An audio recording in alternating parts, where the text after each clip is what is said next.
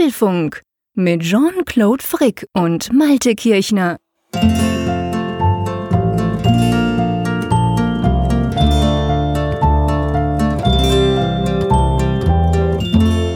Herzlich willkommen zum Apfelfunk, aufgenommen am 15. November, am Mittwochabend wie immer. Und ja, Apfelfunk Nummer 90. Hey, Malte an der Nordsee, klingelt's da bei dir? Da denke ich sofort an Dinner for One.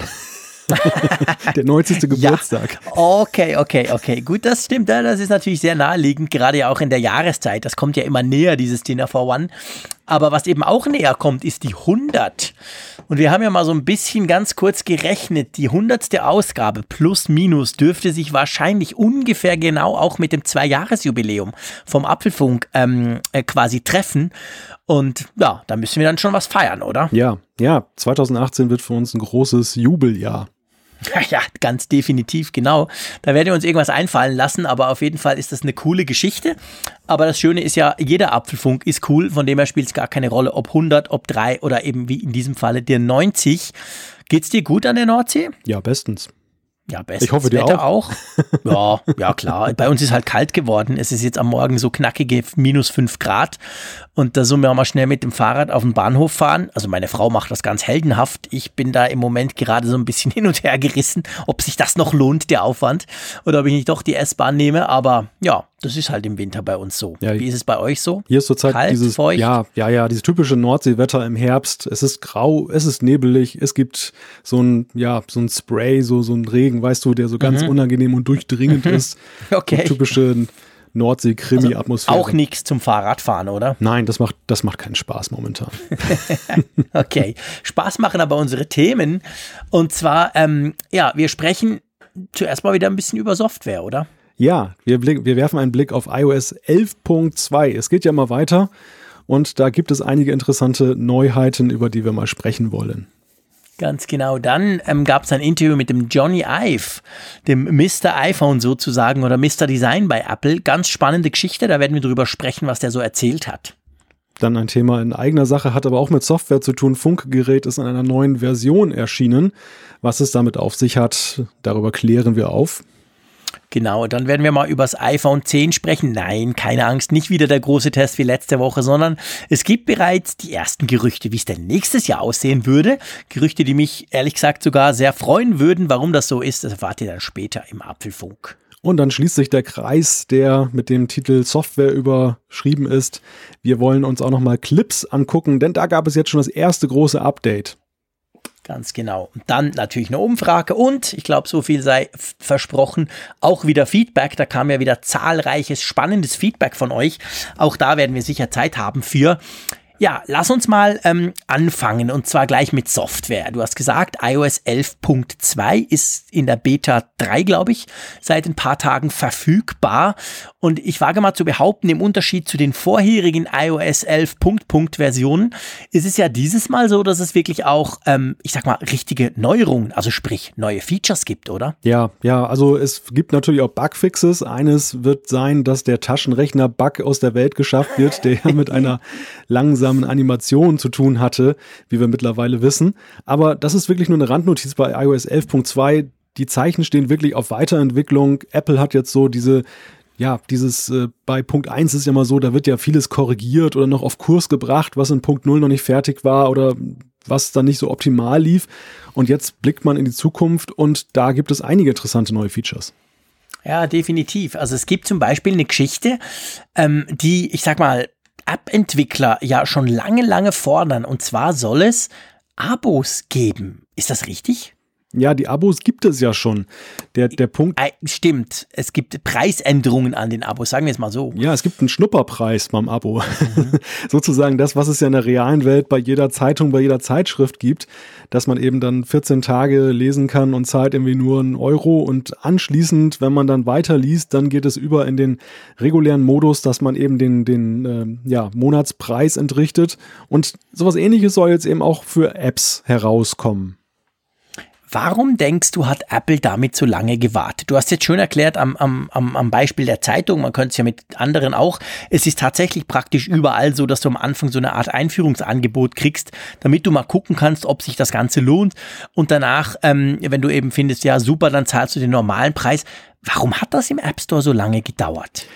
Das ist eine gute Frage. Ich glaube, es hat sehr viel damit zu tun, dass Apple am Anfang, als sie die Bezahlmodelle eingeführt haben im App Store, sehr darauf bedacht waren, das Ganze simpel zu halten, übersichtlich mhm. zu halten. Also es gab ja auch von Anfang an eine Preismatrix. Man konnte jetzt auch nicht irgendwie x-beliebig da seinen App-Preis festlegen oder sein In-App-Purchase dann beziffern, sondern da gab es diese Tier-Matrix, in der genau feststeht, in welchen Preisschritten man was erheben kann. Dann muss man nochmal 30 Prozent runterrechnen, die an Apple gehen. Und ähm, das hat damals schon gerade so bei den klassischen Medien für viel Stirnrunzeln gesorgt. Nicht nur wegen der 30 Prozent an Apple, sondern vor allem eben auch, weil die Preise so gar nicht passten, zum Beispiel bei Zeitungen zu den Realpreisen, also zu den Printpreisen da draußen. Man wusste also gar nicht, wie soll man es beziffern. Nimmt man mehr oder nimmt man weniger? Das war immer ein Problem. Und über die Jahre hat Apple das Ganze ja immer mehr aufgeweicht. Also sie sind in der Preismatrix flexibler geworden.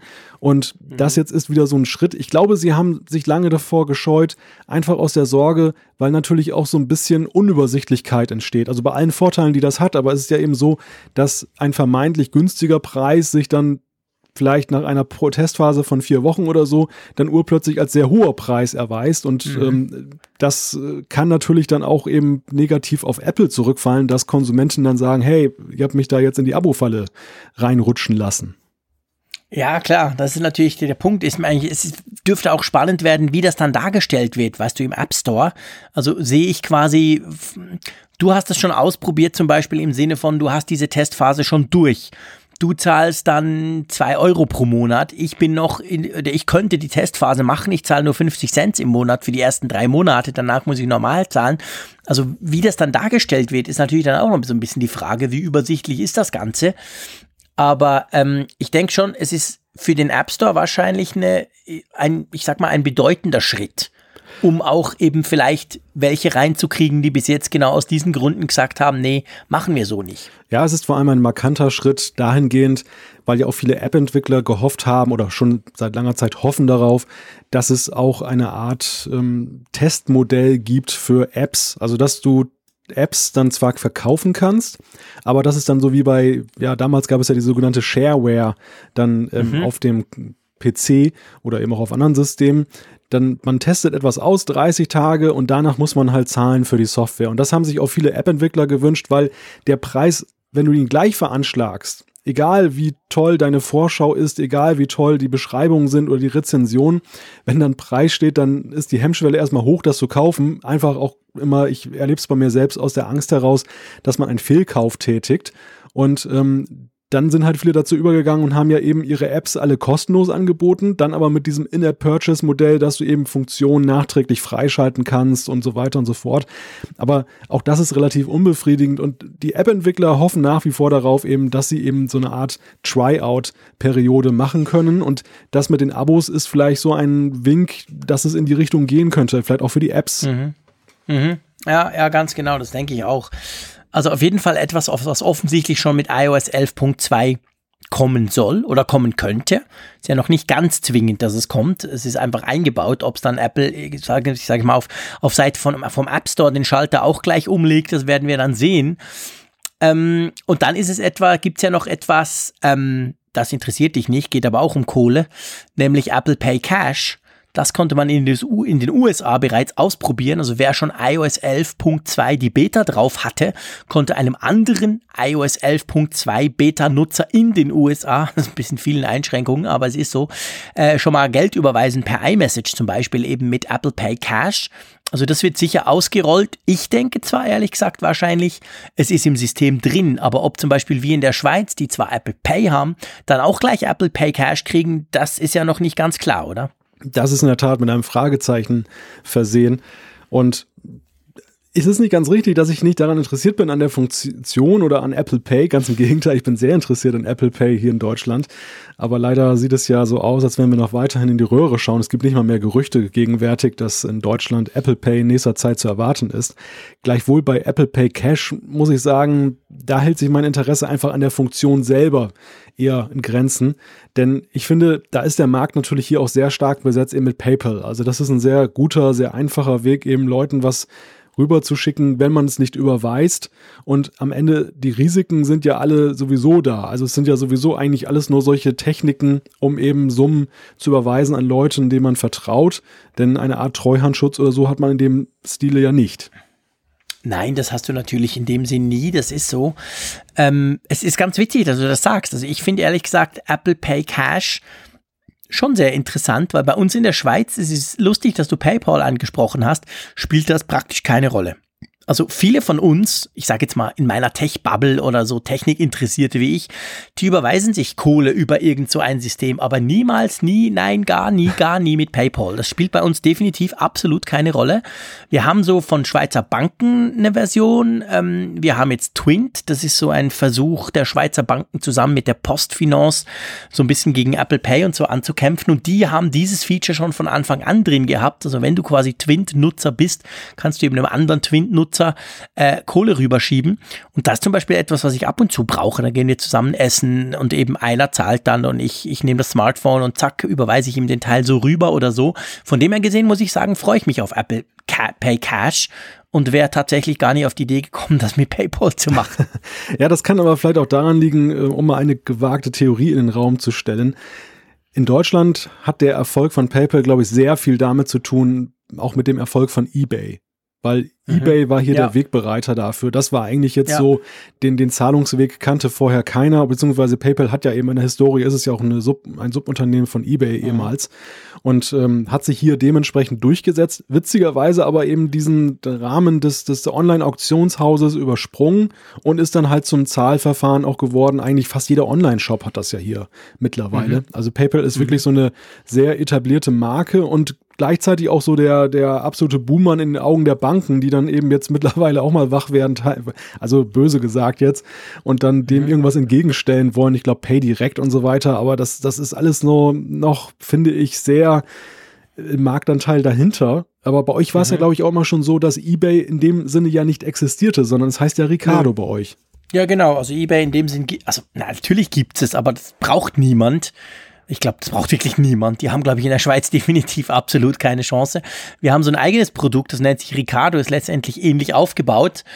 Ähm, Auktionsplattform schon seit vielen, vielen, vielen Jahren und wir verkaufen unser Zeug darüber, also wir, wir Schweizer jetzt sozusagen gesagt, ähm, ist, ist aber auch, ist, ist witzig. Was denkst du? Also bei uns, das mit den Banken ist ja genau gleich. Also die Banken, ja, Schweiz, Bankenland, die jammern natürlich ganz stark und sagen Apple Pay und Samsung Pay ist alles scheiße, wir machen es viel besser, kommen aber gleichzeitig auch viel zu spät, um noch irgendwas zu reißen in meinen Augen ähm, weil wir haben ja Apple Pay jetzt schon seit mehr als einem Jahr und Samsung Pay auch schon seit einem guten Dreivierteljahr. Also von dem her gesehen sind die Großen bei uns angekommen.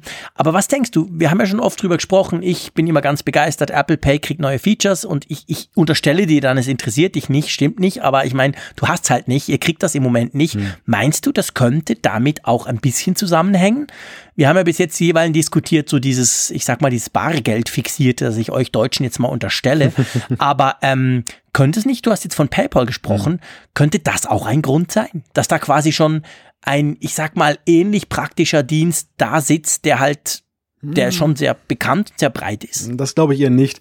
Also okay. ich, ich verstehe das übrigens auch mal so, dass du mich einfach als den Deutschen ansiehst in dem Falle und ich dann Natürlich. so ein bisschen dann für die 80 Millionen stehe, die halt dann Logisch. das Bargeld in Ehren halten oder mehrheitlich. Wir haben ja auch viele Hörer aus Deutschland, die uns ja auch schon gesagt haben, Bargeld kommt mir nicht mehr ins Haus.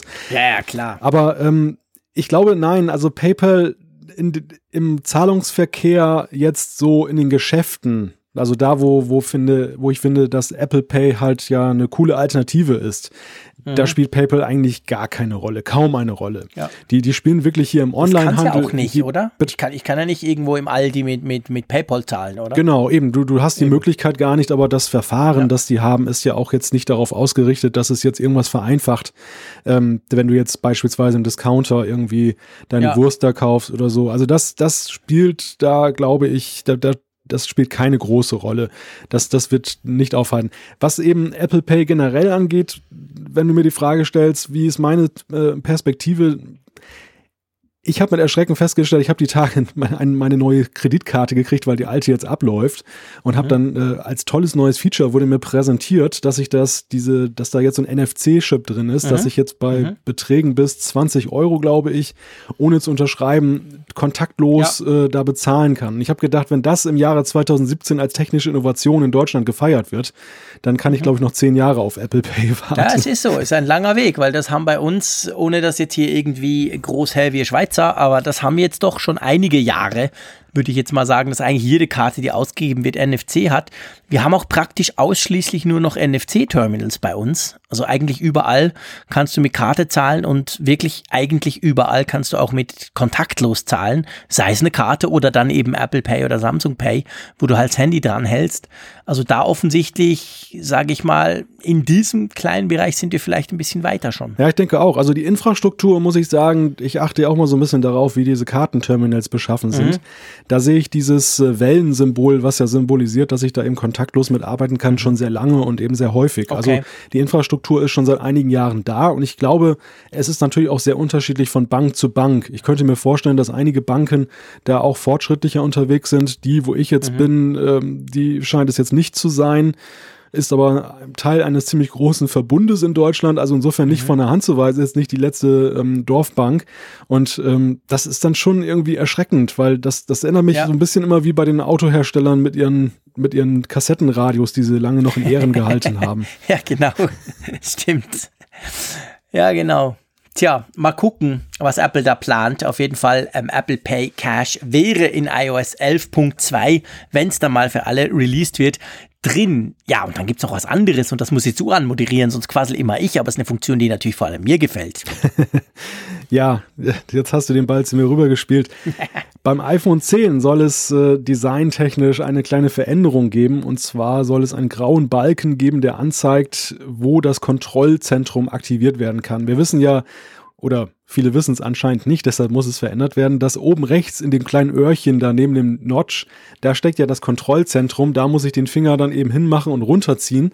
Wir erinnern uns bis, ähm, oder nein, was heißt bis? Also nach wie vor. Auf allen anderen iPhones ist ja so, ich ziehe das Kontrollzentrum von unten nach oben. Mhm. Ja, und eben das scheint wohl für Verwirrung zu sorgen und deshalb will man dem jetzt wohl augenscheinlich wohl ein bisschen mehr Nachdruck verleihen. Weißt du, was das Witzige daran ist? Ich habe das gelesen, ich habe das irgendwo in einem Video gesehen äh, und dachte so zuerst, hey, so ein Quatsch. Aber es ist, ich finde, es ist eine echt gute Neuerung, wenn das kommt. Da ist so ein ganz kleiner Balken einfach nur oben rechts, weil es ist, das muss ich sagen, ist echt jetzt so nach knapp zwei Wochen iPhone 10, ähm, nee, stimmt nicht, zehn Tage sind es jetzt. Das ist, das ist unpraktisch. Also ich finde nach wie vor alles, die ganzen Gesten und so super. Ich liebe sie, aber, aber das Kontrollcenter ist irgendwie nicht praktisch zu erreichen. Das, das funktioniert einfach, ist irgendwie nicht logisch und es ist vor allem, es geht irgendwie nicht gut. Das stört mich, weil ich es doch ständig öffne oder zumindest das Gefühl ständig öffne. Und das immerhin zeigt es jetzt mal an, wo es ist. Das finde ich ganz cool, aber ich weiß nicht, wie es dir geht. Ich würde das Kontrollcenter lieber mit irgendeiner anderen Geste hervorzaubern, als da oben rechts runterwischen zu müssen. Mhm. Ich muss gestehen, also ich kann da gut mit leben. Also ich habe da gar kein Problem mit, wenngleich ich dir natürlich recht gebe, dass die Bedeutung des Kontrollcenters, und die hat sich ja gerade mit iOS 11 nochmal deutlich verändert. Man, man hat es mhm. ja nochmal aufgewertet. Lange wurde ja am Kontrollcenter herumgedoktert. Wir erinnern uns, es gab ja bislang dann immer mehrere Seiten sogar, wo man hin und her scrollen ja. konnte. Das Ganze war sehr unübersichtlich und jetzt ist ja das Kontrollzentrum dann mit iOS 11 dann deutlich aufgewertet worden. Alles kompakt auf einer Seite mit 3D-Touch kann man dann eben dann auch die Kontrollen erweitern.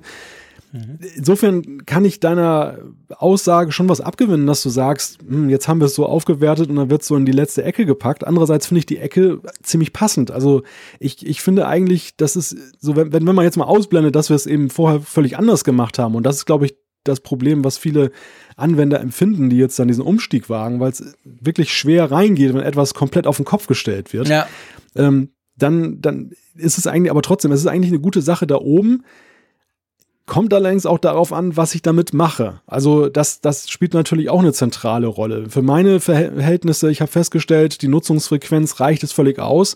Wenn man sich natürlich angewöhnt hat, jeden Tag 20 Mal mit dem Kontrollcenter zu arbeiten, könnte man es natürlich aber auch etwas unangenehm finden, dass man ständig nach oben greifen muss, gerade weil ja eben auch das nicht mit der Einhandgeste unbedingt geht. Mhm. Mhm. Ja, ja, das stimmt. Vielleicht ist eine Frage der Gewöhnung. Vielleicht brauche ich es wirklich sehr häufig. Das stimmt schon. Also ich habe das Gefühl, dass ich sehr oft das Kontrollcenter runterwische und da irgendwas umstelle, einstelle. Ähm, von dem her gesehen, bleibt mal abzuwarten. Ja, aber grundsätzlich ist natürlich der Punkt, der jetzt zum Ausdruck kommt, dass jetzt ja so nach einer Woche wo das jetzt, das, das, oder anderthalb Wochen, wo das Gerät ja nun im, am freien Markt erhältlich ist, jetzt ja so die kritische Reflexion anfängt, ob denn jede Geste, ob jeder Wisch dann auch wirklich an der richtigen Stelle ist. Und mhm. das, das ist äh, eine Diskussion, die ich zunehmend jetzt auch beobachte, dass sie jetzt so entflammt.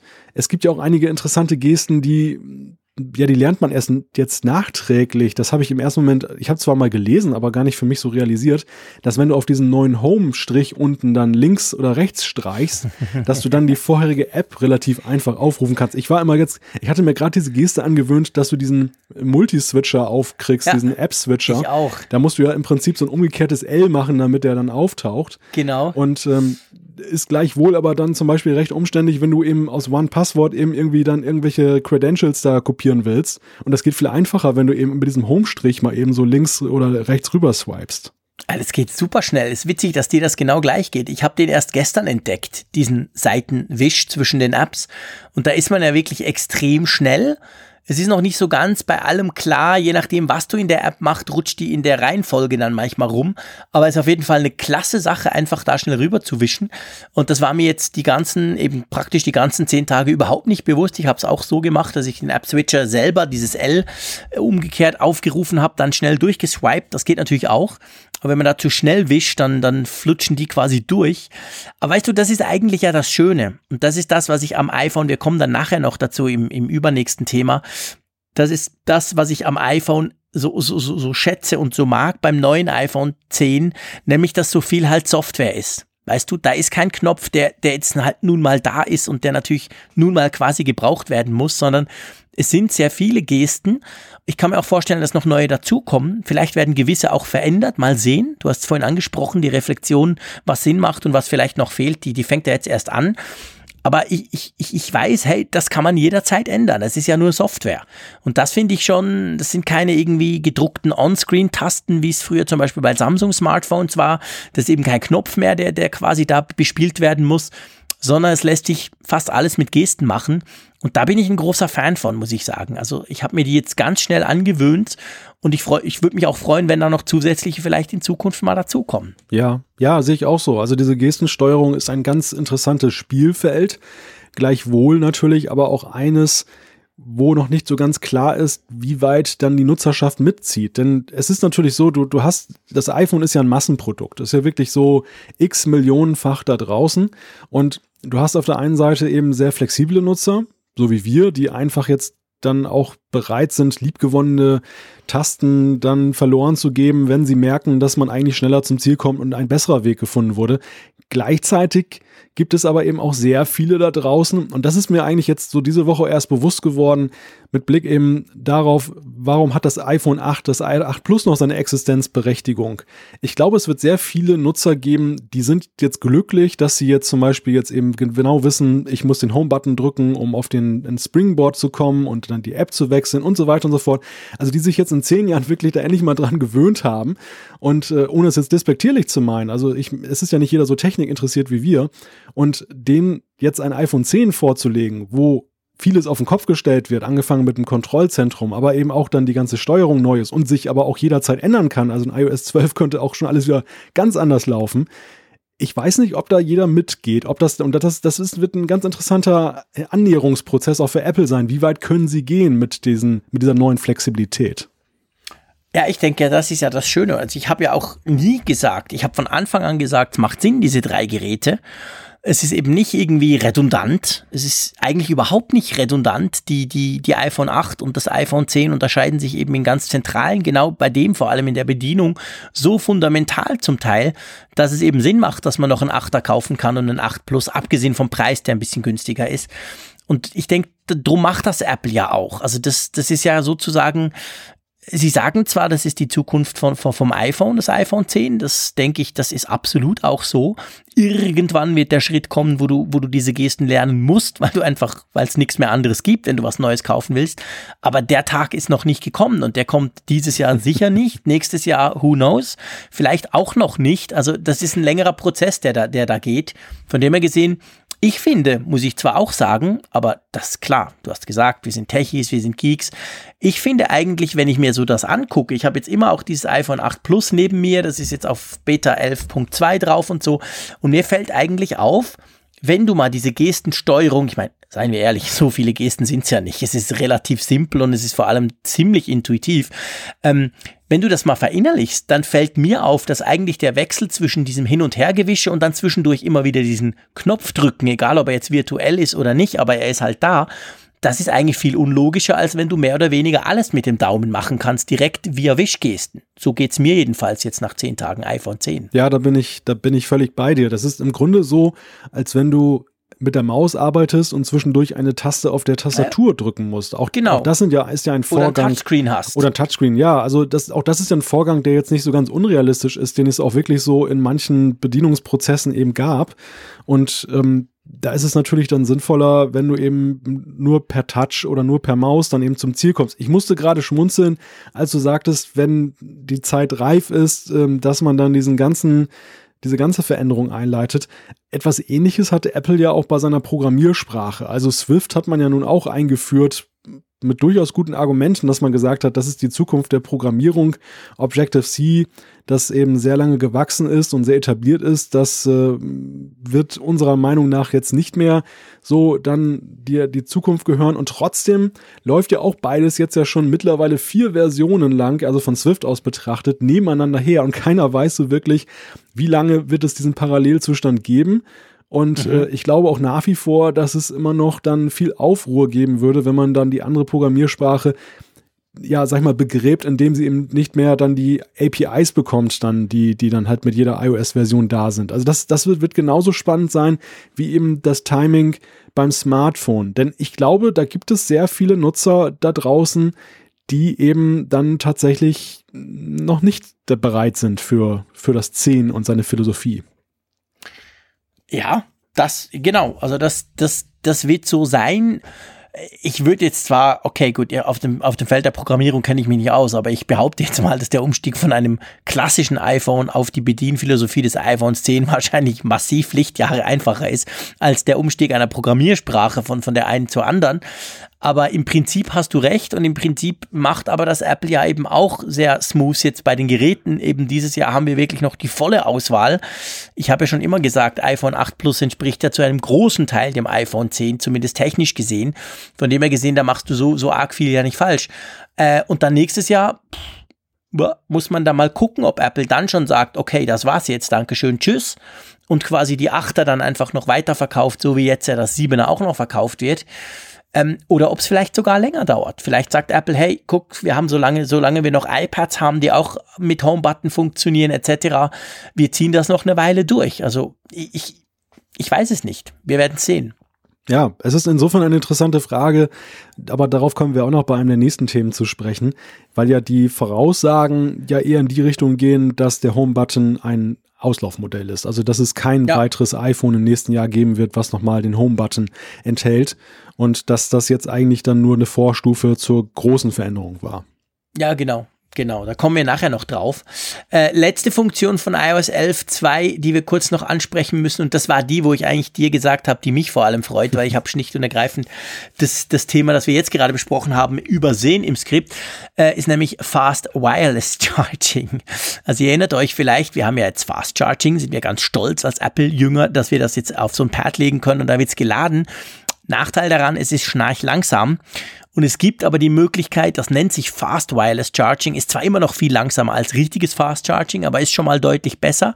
Und diese Funktion, das finde ich ja ganz spannend, vielleicht kannst du mir dann erklären, wie das funktionieren soll die wird ja quasi, das hat Apple auch schon von Anfang an gesagt, per Software nachgerüstet. Also mit anderen Worten, wenn ich jetzt mein iPhone 10 oder mein iPhone 8 hier auf mein schönes Mophie-Pad lege, dann wird das geladen und dauert ungefähr dreieinhalb Stunden von 0 auf 100, glaube ich. Ähm, und wenn ich es dann mit 11.2, nachdem ich das Update eingespielt habe, dann dauert es deutlich kürzer. Wie zum Geier ist sowas möglich? Es soll ja deutlich kürzer dauern. Also es gibt da auch Meinungen, dass das womöglich gar nicht so viel ausmacht. Wir, wir reden ja darüber, dass ein Unterschied hier ist zwischen 5 Watt, das ist die, die Wattzahl, die bei diesen ja eigentlich verbreiteten Ladepads momentan angelegt ist und dass es dann eben auf 7,5 Watt hochgeht. Das aber auch nur bei einigen Herstellern und augenscheinlich eben im Zusammenspiel, dass die Software dann mit dem Ladepad kommuniziert und diese Induktionsladung steuert. Ich nehme mal an, das hat was damit zu tun, dass der Akku nicht überlastet werden soll, dass der nicht kaputt geht dabei, dass dann wahrscheinlich eben ab, sage ich mal jetzt wild gegriffen, 80 Prozent dann gesagt wird, jetzt aber ein bisschen langsamer die, die Restladung machen. Und deshalb mhm. ist es dann nicht so für alle Geräte freigegeben, dass dann eben das äh, billige 5 äh, Euro China Ladepad dann eben dann da dein iPhone grillt. Und äh, ja, das, das heißt, es wird eher eine Premium Premium-Funktion erstmal sein, so wie es ausschaut. Da werden nur bestimmte Hersteller mitspielen dürfen. Ja, genau, nämlich Morphy und Belkin am Anfang, das sind auch die, die, die quasi im Moment ähm, Apple zertifiziert sind. Es gibt so ein Apple-Zertifikat quasi, wo du dein Wireless Charging ähm, Pad oder deine Wireless Charging Ladestation von Apple zertifizieren lassen kannst. Und wenn du das eben hast, dann müssen so bestimmte ähm, Bedingungen erfüllt sein. Du hast es vorhin angesprochen. Und eine davon ist eben dann, damit geht es dann. Und das sind ja auch die beiden, wenn du in, schon mal im Apple Store rumgestanden bist seit dem iPhone 8 Launch, Apple verkauft einfach zwei im Moment von diesen ähm, Wireless Charging Ladestationen und das ist eben, sind genau die zwei und die zwei soll das dann auch unterstützen. Also bin ich schon noch gespannt drauf. Ist übrigens auch da nicht eine Erfindung von Apple. Samsung macht das schon länger. Auch die, die sagen dem auch Fast Wireless Charging. Die haben da eine eigene Ladestation für und die ist tatsächlich deutlich schneller. Also wenn du es da drauf legst, so ein, so ein Galaxy S8 zum Beispiel, dann lädt signifikant schneller als auf einem normalen Pad. Von dem her gesehen ist das eigentlich, ich sag mal, ja, eine positive Sache. Man verliert ja nichts, aber man gewinnt immerhin eine Funktion, wenn man das passende Ladedings hat. Ja, vor allem, wenn man natürlich das Bedürfnis hat, dass man sagt, es soll schneller laden, dann ist es ja toll, mhm. dass man die Möglichkeit hat und nicht, dass man eben darauf angewiesen ist oder dass es nur die, diese langsame, in Anführungszeichen, Ladung gibt. Ich muss ja an der Stelle mal sagen, dass ich sowieso irgendwie ja beeindruckt davon bin und das hat gar nicht jetzt was mit dem iPhone 10 zu, zu tun, sondern das ging mir schon beim iPhone 8 Plus so, wie sehr mir das kabellose Laden tatsächlich gefällt. Ich habe das ja vor ein paar Sendungen abgetan als, naja, zu Hause so ein riesiger Unterschied ist es ja auch nicht, dann eben den Stecker reinzusetzen, dann den Lightning-Stecker. Aber ähm, also mittlerweile möchte ich gar nicht mehr ein iPhone haben, was es nicht kann. Das ist mhm. wirklich, das ist wirklich sehr angenehm, diese Geschichte jetzt für das nächtliche Laden. Ja, ich finde auch. Also es ist super praktisch äh, und, und wenn dann eben der, der, wenn es noch ein bisschen schneller geht, dann, dann kannst du es eben auch fürs Zwischendurch laden. Da musst du nicht irgendwo ein Kabel suchen, sondern du legst es einfach mal kurz drauf, es macht Bling und dann lädt es da gemütlich vor sich hin und du weißt, okay, in einer halben Stunde, drei Viertel kriege ich doch immerhin einiges an Saft rein und kannst dann wieder weiterziehen damit. Und inzwischen gibt's ja eben auch diese, diese Lade, ähm, diese Ladepads ja an einigen Orten, Starbucks oder auch andere Restaurants oder so fangen jetzt an damit. Und ja, das ist definitiv, finde ich, auch eine sehr, sehr praktische Sache. Und ähm, ja, freut mich auch. Und man sieht ja auch, was es auslöst. Also wenn Apple sowas macht, plötzlich ist äh, Wireless Charging ein Riesenthema bei allen. Alle kramen ihre, ihre, ihre Standard-Pads hervor und sagen, hey, die gehen jetzt auch mit dem iPhone. Also das hat ja schon einiges ausgelöst, diese Funktion. Ja, eigentlich ist ja Wireless Charging auch eine Funktion, die am besten zu Apple passt. Also die gar nicht mal jetzt ja, so mit ihrem, die ich jetzt mit einem äh, Billig-Handy-Hersteller für Android assoziiere, sondern wo ich eigentlich denke, und, und das, das ist jetzt auch die große Marktlücke, die, da gibt es ja auch erste Rum Umfragen schon von Nutzern auf Twitter, wo gibt es eigentlich auch mal stylische Ladepads? Also es gibt ja so viele mhm. zweckmäßige, aber so wenige, die eben wirklich schick aussehen. Und ähm, da ist natürlich auch noch ein großer Markt, weil ein, ein iPhone-Nutzer, der sich so ein Vollglas iPhone dahin setzt, der ist eben auch designbewusst, der will dann nicht dann so eine, so eine graue Plastikbox da, da stehen haben. Ja, also da. Ja, das stimmt, das ist wahr. Der Markt hat, der Markt hat, glaube ich, noch viel Luft nach oben. Also es lohnt sich jetzt, ähm, Hersteller von La kabellosen Ladepads zu werden. Ja, ja, definitiv. Ich glaube, es gibt ja eben auch viele, aber vielleicht müssten jetzt zumindest viele davon mal langsam anfangen, aufs Design zu achten und dann, ähm, dann passt das schon. Ähm, das ist wahr. Vielleicht eine kleine, soll ich noch einen kleinen Tweak zum Charging sagen? Ja, klar. Weil ihr wisst ja, das beschäftigt mich ja vor allem das, das Fast Charging, jetzt in dem Fall mit dem Kabel. Wir haben ja viel drüber gesprochen. Wir haben vor allem drüber gesprochen, dass ich es ja sehr peinlich fand, dass Apple eben keine Fast Charging fähige Hardware beilegt, auch nicht beim iPhone 10, dem teuren. Ähm, da ist nichts drin. Und von dem her gesehen ähm, ist das natürlich ein Thema. Das liest man auch immer wieder. Ja, man müsste da 80 Euro ausgeben, dieses 29 Watt USB Typ C Netzteil kaufen und dann das passende USB Typ C auf Lightning Kabel. Und ganz ehrlich gesagt, ich habe das jetzt mal wirklich getestet. Und ich habe dann nachher noch gesucht und gesehen, okay, es gibt auch YouTuber, die haben das auch schon getestet. Das passt alles zusammen. Das muss man nicht kaufen. Also abgesehen davon, dass man irgendwie bei Amazon von Anker was 20 Dollar mäßiges kaufen kann, das genauso gut ist, reicht schon das iPad-Ladegerät. Das 12 Watt iPad-Ladegerät, das ich mit meinem iPad Pro bekommen habe, wenn du das iPhone komplett tot machst und das dann lädst und der Vergleich zum, zu der Apple-Lösung, die 80 Euro kostet, am Schluss bleiben ungefähr 10 Minuten Ersparnis übrig. Also sprich, eigentlich zahlst du für, das sind, das eine sind zwei Stunden, das andere sind irgendwie zwei Stunden neun, bis du es komplett 100 Prozent aufgeladen hast. Und dafür muss ich sagen, zahlt doch keiner 80 Euro. Ich finde das noch spannende Erkenntnis. Also das iPad-Ladegerät ist praktisch genau gleich gut wie die Fast Charging offiziellen ähm, Ladegeräte von Apple, die viel mehr kosten. Ich muss schmunzeln, weil ich hatte bei vergangenen Urlauben schon vor dieser ganzen Fast-Charging-Geschichte das Gefühl, dass wenn ich mein iPad-Netzteil genutzt habe, um mein iPhone aufzuladen, dass es das irgendwie schneller so. ging. Ja, das ist auch so. Klar, ich meine, der Trick, der, der ist ja wirklich alt, da gebe ich dir recht. Das wissen auch, glaube ich, inzwischen die meisten. Das ging schon bei den alten iPhones immer so. Jetzt ist es so, bei Fast Charging geht es einfach noch ein bisschen schneller, sagen wir es mal so. Oder man könnte es von der anderen Seite anschauen, hey, aber mit der teuren Fast Charging Hardware geht es gar nicht unbedingt viel schneller. Also je nachdem, wie du es anguckst. Aber es ist tatsächlich so, also ich habe es beim iPhone 8 Plus probiert ähm, und der Effekt ist wirklich beeindruckend. Also es ist praktisch genau gleich schnell, das Zeug. Und drum muss man sich eigentlich nicht diese teure Hardware kaufen, weil ja sehr viele auch schon ein iPad haben und dann können sie eigentlich dieses Ladegerät nehmen. Das ist auch deutlich schneller als dieses Pipifax-Ding, das Apple dazulegt beim iPhone. Also ich glaube, Johnny Ive muss sich mal ein bisschen in die ins Zeug legen, dann mal eine Brennstoffzelle einzubauen in dein iPhone, Jean-Claude, dann, dann wird ein Traum ja. wahr. Akku hat man nie genug, das ist so. Oder ne, ich meine, es würde ja schon reichen wie bei den schönen, teuren Quarzuhren aus der Schweiz, ähm, weißt du, die, die du auflädst durch Bewegung. Ja, Oh ja. Das, das würde mir schon, also so zappelig wie ich bin, da käme ich wahrscheinlich locker durch den Tag mit meinem iPhone, wenn ich das ständig mit mir rumtrage und ein bisschen hin und her laufe die ganze Zeit. Das wäre auch schon eine coole Sache, ja. Stimmt, stimmt. Naja, aber gut, ich will das jetzt auch nicht, es war nur so ein kleiner Tipp, mir ist das letztens wieder auf die Füße gefallen, dachte, ja stimmt, nämlich jetzt teste ich das mal und war dann auch ganz beeindruckt, dass man das so machen kann. Aber ähm, von dem her gesehen, würde ich mal sagen, gehen wir mal zum Johnny Eve. Du hast ihn ja jetzt gerade angesprochen.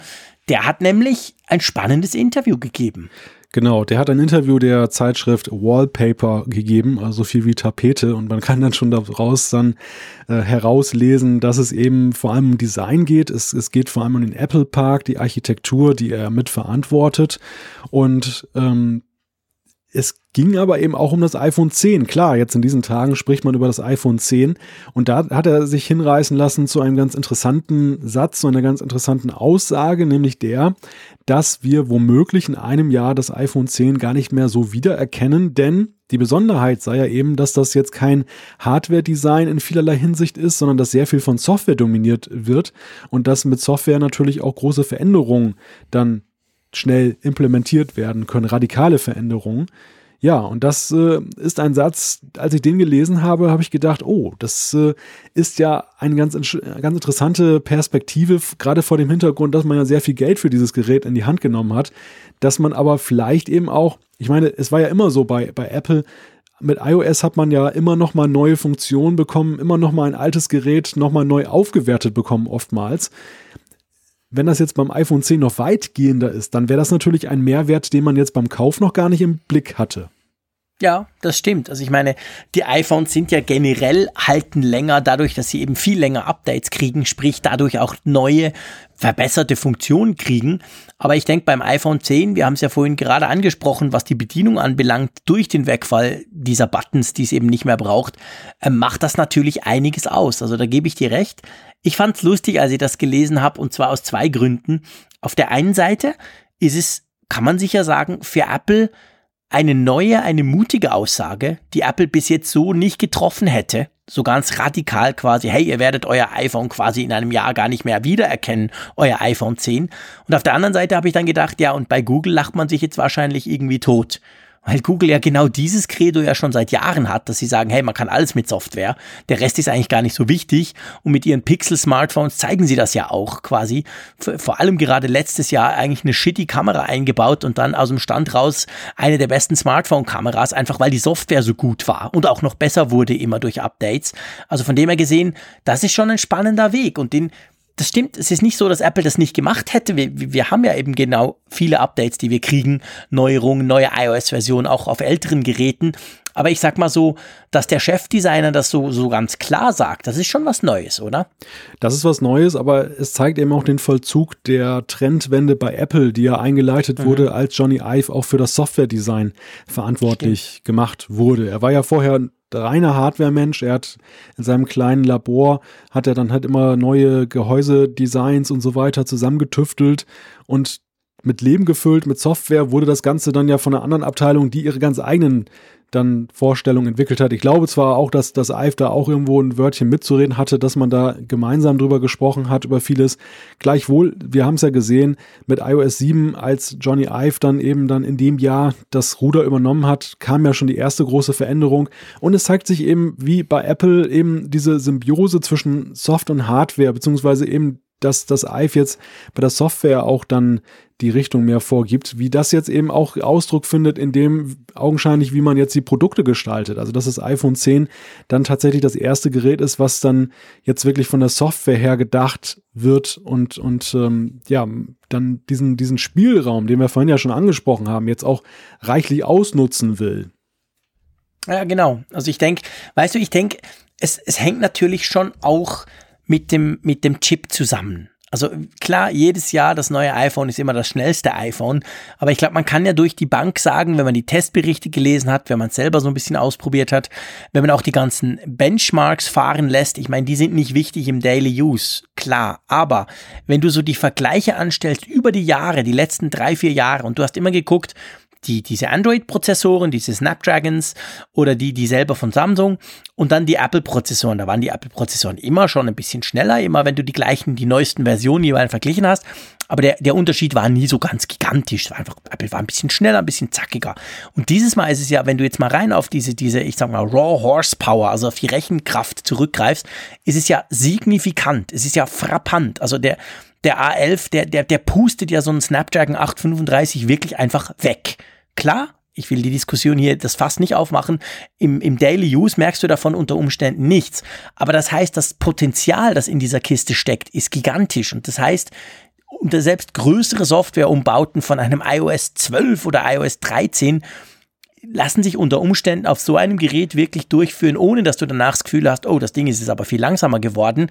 Also kann natürlich auch sein, dass der Johnny Eve, ich sag mal, drum so mutig hinsteht und sagt, hey, da wird noch ganz viel kommen, einfach weil er weiß, die Hardware-Plattform, wo im Moment das iPhone 10 drauf basiert, übrigens auch das iPhone 8 und das 8 Plus, äh, die ist unglaublich gut und die ist ein echter großer Schritt vorwärts auch gerade in Bezug auf die Konkurrenz. Ja, das ist ein ganz interessanter Gedanke, an den ich gerne anknüpfen würde und, und den ich vielleicht sogar noch dann verschärfen würde. Ich, ich würde sogar sagen, die heutige Software bleibt weit hinter den Möglichkeiten der Hardware. Definitiv. Und es war ja lange ja. anders. Es war ja lange anders. Das ja. iPhone hat angefangen mit Hardware, die eigentlich bis zum letzten ausgereizt wurde und wo die Software manchmal eben auch dann über die Stränge gegangen ist, noch mhm. versucht hat, mehr rauszuholen, als dann die Hardware konnte. Und das war dann das Kunststück. Wir erinnern uns an die Historie des ersten iPhones, wo es ja eben so war, dass das Ding ja fast bis zur Präsentation nicht stabil lief und auch in der Präsentation nur sozusagen mit Bindfäden und Klebeband zusammengehalten wurde, dann, dass dann eben diese Demo dann funktioniert hat.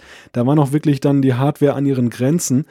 Und später hat sich das ja, wir, wir kennen ja alle diese Kurven, die uns in den Keynotes immer gezeigt wurden. Diese fast schon logarithmische Kurve nach oben ja, dann. Genau, ähm, genau. Wo, wo dann eben gezeigt wird, ja, jetzt haben wir mal wieder ähm, das Vierfache an CPU-Power und GPU-Power. Wo sich aber auch die Nutzer und die Rezensenten ja mit den Jahren immer mehr gefragt haben, ja, wer braucht denn das eigentlich und nicht noch? Ja, genau wir haben es ja auch gesagt, wer, wer braucht denn diesen Zugewinn an Power? Ähm, wo ist da noch der Unterschied zwischen dem Premium und dem Mittelklasse-Smartphone? Einfach weil die Apps es nicht nutzen. Und äh, jetzt ist eigentlich ein neues Zeitalter angebrochen. Bei Apple sieht man es eben, finde ich, daran an so Dingen wie Machine Learning, Augmented Reality. Also sie kommen jetzt immer mhm. mehr mit Sachen, die extrem Power brauchen, die nicht eben mal so abzufeiern sind mit einem zehn Jahre alten Prozessor.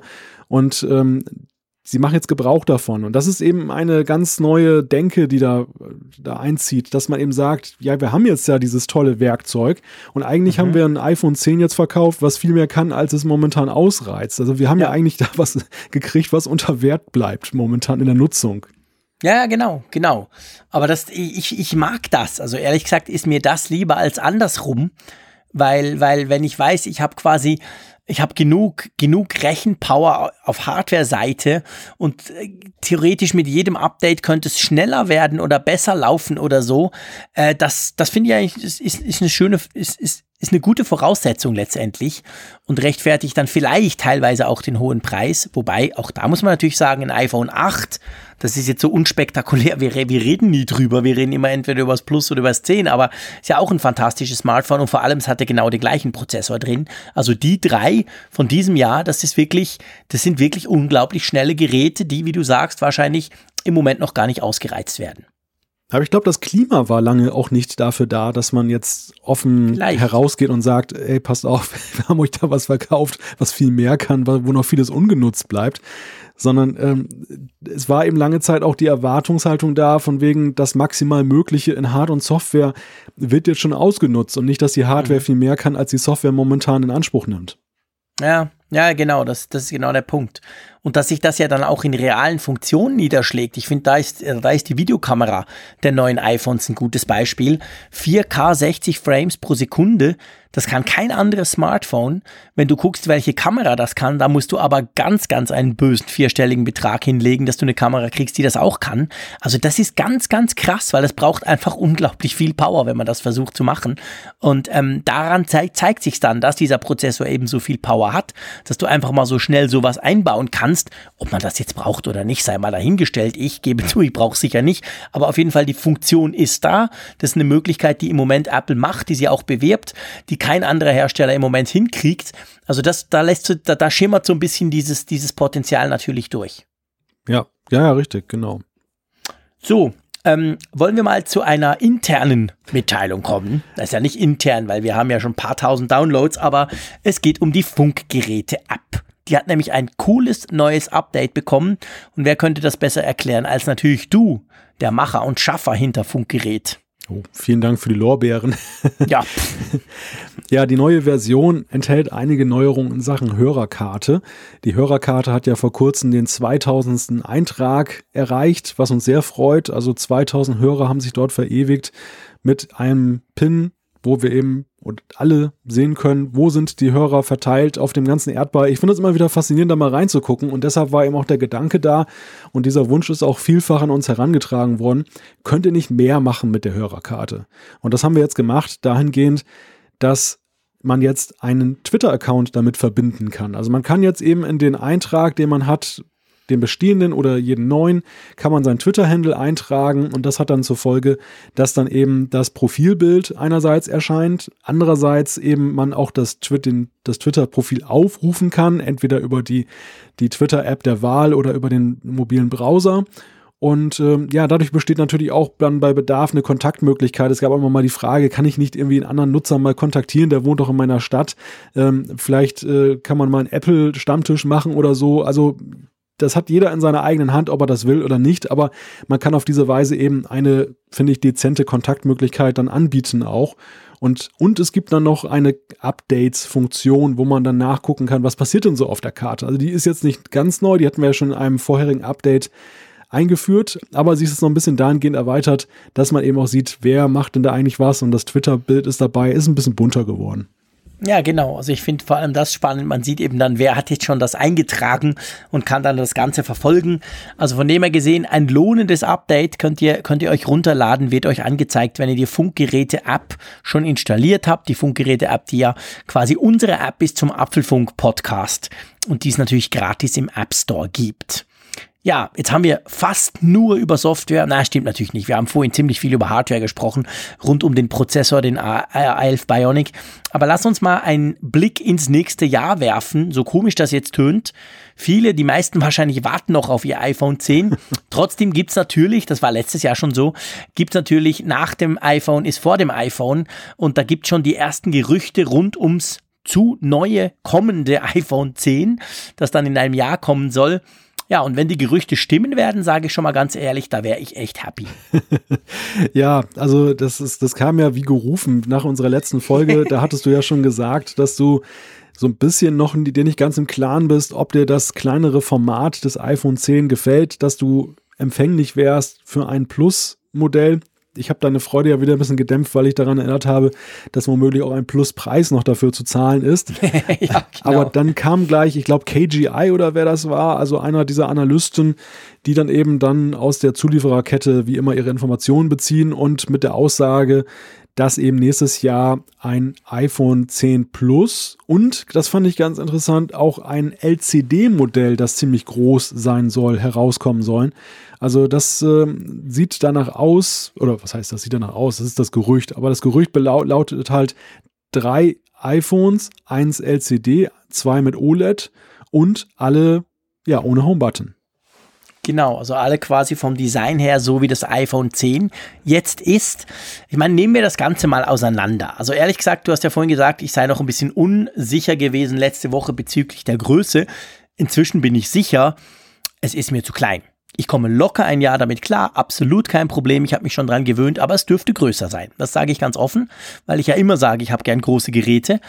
Ähm, und da würde mich das freuen. Aber eigentlich ist ja diese, dieses Gerücht, welches ja wirklich noch nur ein Gerücht ist, ähm, ist ja jetzt selbst wenn der keine Kontakte hätte Richtung China, äh, Richtung Zuliefererkette, da muss ich doch sagen, hey, da wären wir auch drauf gekommen, oder? Eigentlich ist das fast erwartbar, weil wenn du mal so ein iPhone 10 wirklich in den Händen hast und wenn ihr das hören wollt, dann hört euch mal Apfelfunk 89 an, wo wir ausführlich über unsere ersten Erfahrungen mit dem iPhone 10 gesprochen haben, der Malte und ich, dann fällt einem ja schon auf, das ist ganz klar quasi das kleine Modell in, in, der, in die Zukunft überführt.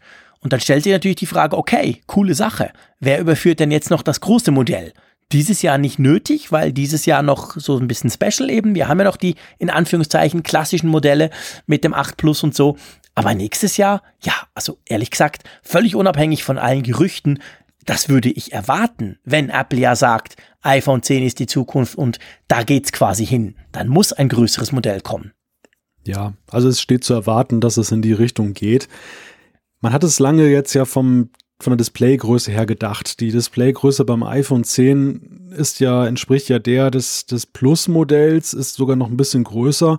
Und deshalb wurde das immer so gehandelt nach dem Motto, ähm, ja, das größere Modell ist jetzt halt in den in den Ausmaßen etwas kleiner geworden. Aber mhm. die, die Richtung, glaube ich, die dem zugrunde liegt, ist ja, weil einfach der Markt es nach wie vor gebietet. Der, die Nachfrage nach immer größeren Displays ist ja ungebrochen dass jetzt halt das Größere kleiner geworden ist und auf das Grö Größere dann noch ein Größeres folgt. So, so, so kann man es ja, eigentlich genau. Ja, ganz genau. Und, und ich meine, dieses Größere, Größere ist ja dann trotzdem immer noch im Verhältnis kleiner. Das muss ja nicht riesig, riesig sein, selbst wenn das ein 6,1 Zoll OLED-Screen bekommen sollte oder sogar 6,3 oder so, was man da lesen kann dann ist das Gerät wegen dem natürlich größer als das jetzige iPhone 10, aber nicht unbedingt so ein Riesenklopper. Das zeigte zum Beispiel Samsung mit dem S8 Plus und dem Note 8 ganz gut. Die haben gigantische Displays und sind aber, sie sind groß, aber sie sind nicht so groß, dass man sie nicht mehr irgendwie handeln könnte. Gar nicht. Ja, ja, also ich glaube auch in die Richtung geht es. Und ähm, ja, die einzige, der einzige Knackpunkt an der Sache, schätze ich nach wie vor, wird der Preis sein. Denn das wollen wir uns nicht vorstellen. Das genau. wird dann ja schon fast an die 2000 Euro Grenze heranreichen, ist zu befürchten. Also ich, ich weiß gar nicht, wie, wie groß ist die Differenz gegenwärtig zwischen dem iPhone 8 und dem 8 Plus? Ich glaube 150 Euro oder so. Ja, also nehmen wir das mal zwei. Also ich schätze mal so 300 Euro Differenz werden da schon irgendwo sein, alleine wegen des OLED-Bildschirms. Uiuiui. Äh, gut, da sind wir jetzt natürlich extrem spekulativ unterwegs, muss man fairerweise sagen. Wir haben keine Ahnung und wir wissen vor allem natürlich nicht diese, diese, diese, diese ganz neue Technik. Es sind, es sind 120 Franken Unterschied zwischen dem 8er und dem 8 Plus bei uns im Store. Ähm, die, die, ich meine, diese, diese extrem neue Technik im iPhone 10, ich meine, diese Face ID, diese ganzen Geschichten, das hast du ja nicht in, in, in einem halben Jahr entwickelt. Also das, denke ich, ist im Moment noch extrem teuer. Ob das nächstes Jahr unter Umständen dann deutlich günstiger wird, wenn du das quasi, blöd gesagt, aufbläst und dann nur noch ein, ein Display natürlich in der Größe haben musst, ähm, das wissen wir nicht. Also von dem her gesehen, gut möglich, dass wir nächstes Jahr ein Plus-Modell zum Preis vom jetzigen 10 kriegen. Das 10er wird günstiger. Wir wissen es halt einfach alles nicht. Weil ich denke schon, also die Preisdiskussion ist ja seit dem iPhone 10, seit der Vorstellung ging die los. Die hat nie aufgehört. Auch jetzt nicht, wo man sich wirklich kaufen kann. Von dem her gesehen, kann ich mir heute, Stand heute nicht vorstellen, dass es noch teurer werden soll oder kann. Aber gut, wir konnten uns auch nicht vorstellen, dass ein Smartphone mal irgendwie 1400 Schweizer Franken kostet, noch vor einiger Zeit. Also von dem her gesehen weiß ich das tatsächlich nicht und argumentiere da jetzt natürlich einfach mal rein technisch und rein aus der Begeisterung raus. Mir würde das ganz passen, so ein großes Screen, beziehungsweise so ein größeres Phone. Aber ich bin natürlich trotzdem mit dem 10er extrem zufrieden, habe mich ganz schnell dran gewöhnt, das ist tatsächlich so und ähm, kommen damit problemlos durchs Jahr. So, ähm, fertig Hardware. Komm, wir sind ja schließlich heute eine Software-Sendung. Lass uns mal etwas für unsere jüngeren Zuhörerinnen und Zuhörer machen. So, die Snapchat-Generation, wo ich, gebe ich gerne zu, definitiv schon viel zu alt bin. Aber da hat ja Apple mal was veröffentlicht, erinnerst du dich? Das hieß Clips.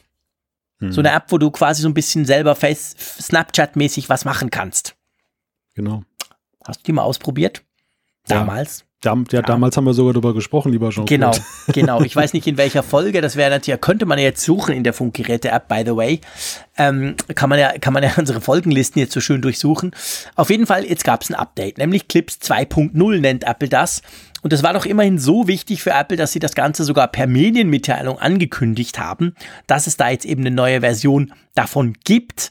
Und ist es salopp oder ist es ist es stark vereinfacht, Malte, wenn ich einfach sage, eigentlich vor allem fürs iPhone 10 ist dieses Update spannend. Das äh, ist überhaupt nicht vereinfacht. Übrigens war es Folge 58, die Clips-Show, in der wir darüber gesprochen haben. Sehr schön. Besten Dank. Das war, das war jetzt ein schöner Testcase, um mal zu gucken, ob die Suchmaschine mit den Folgen wirklich funktioniert. Hat funktioniert.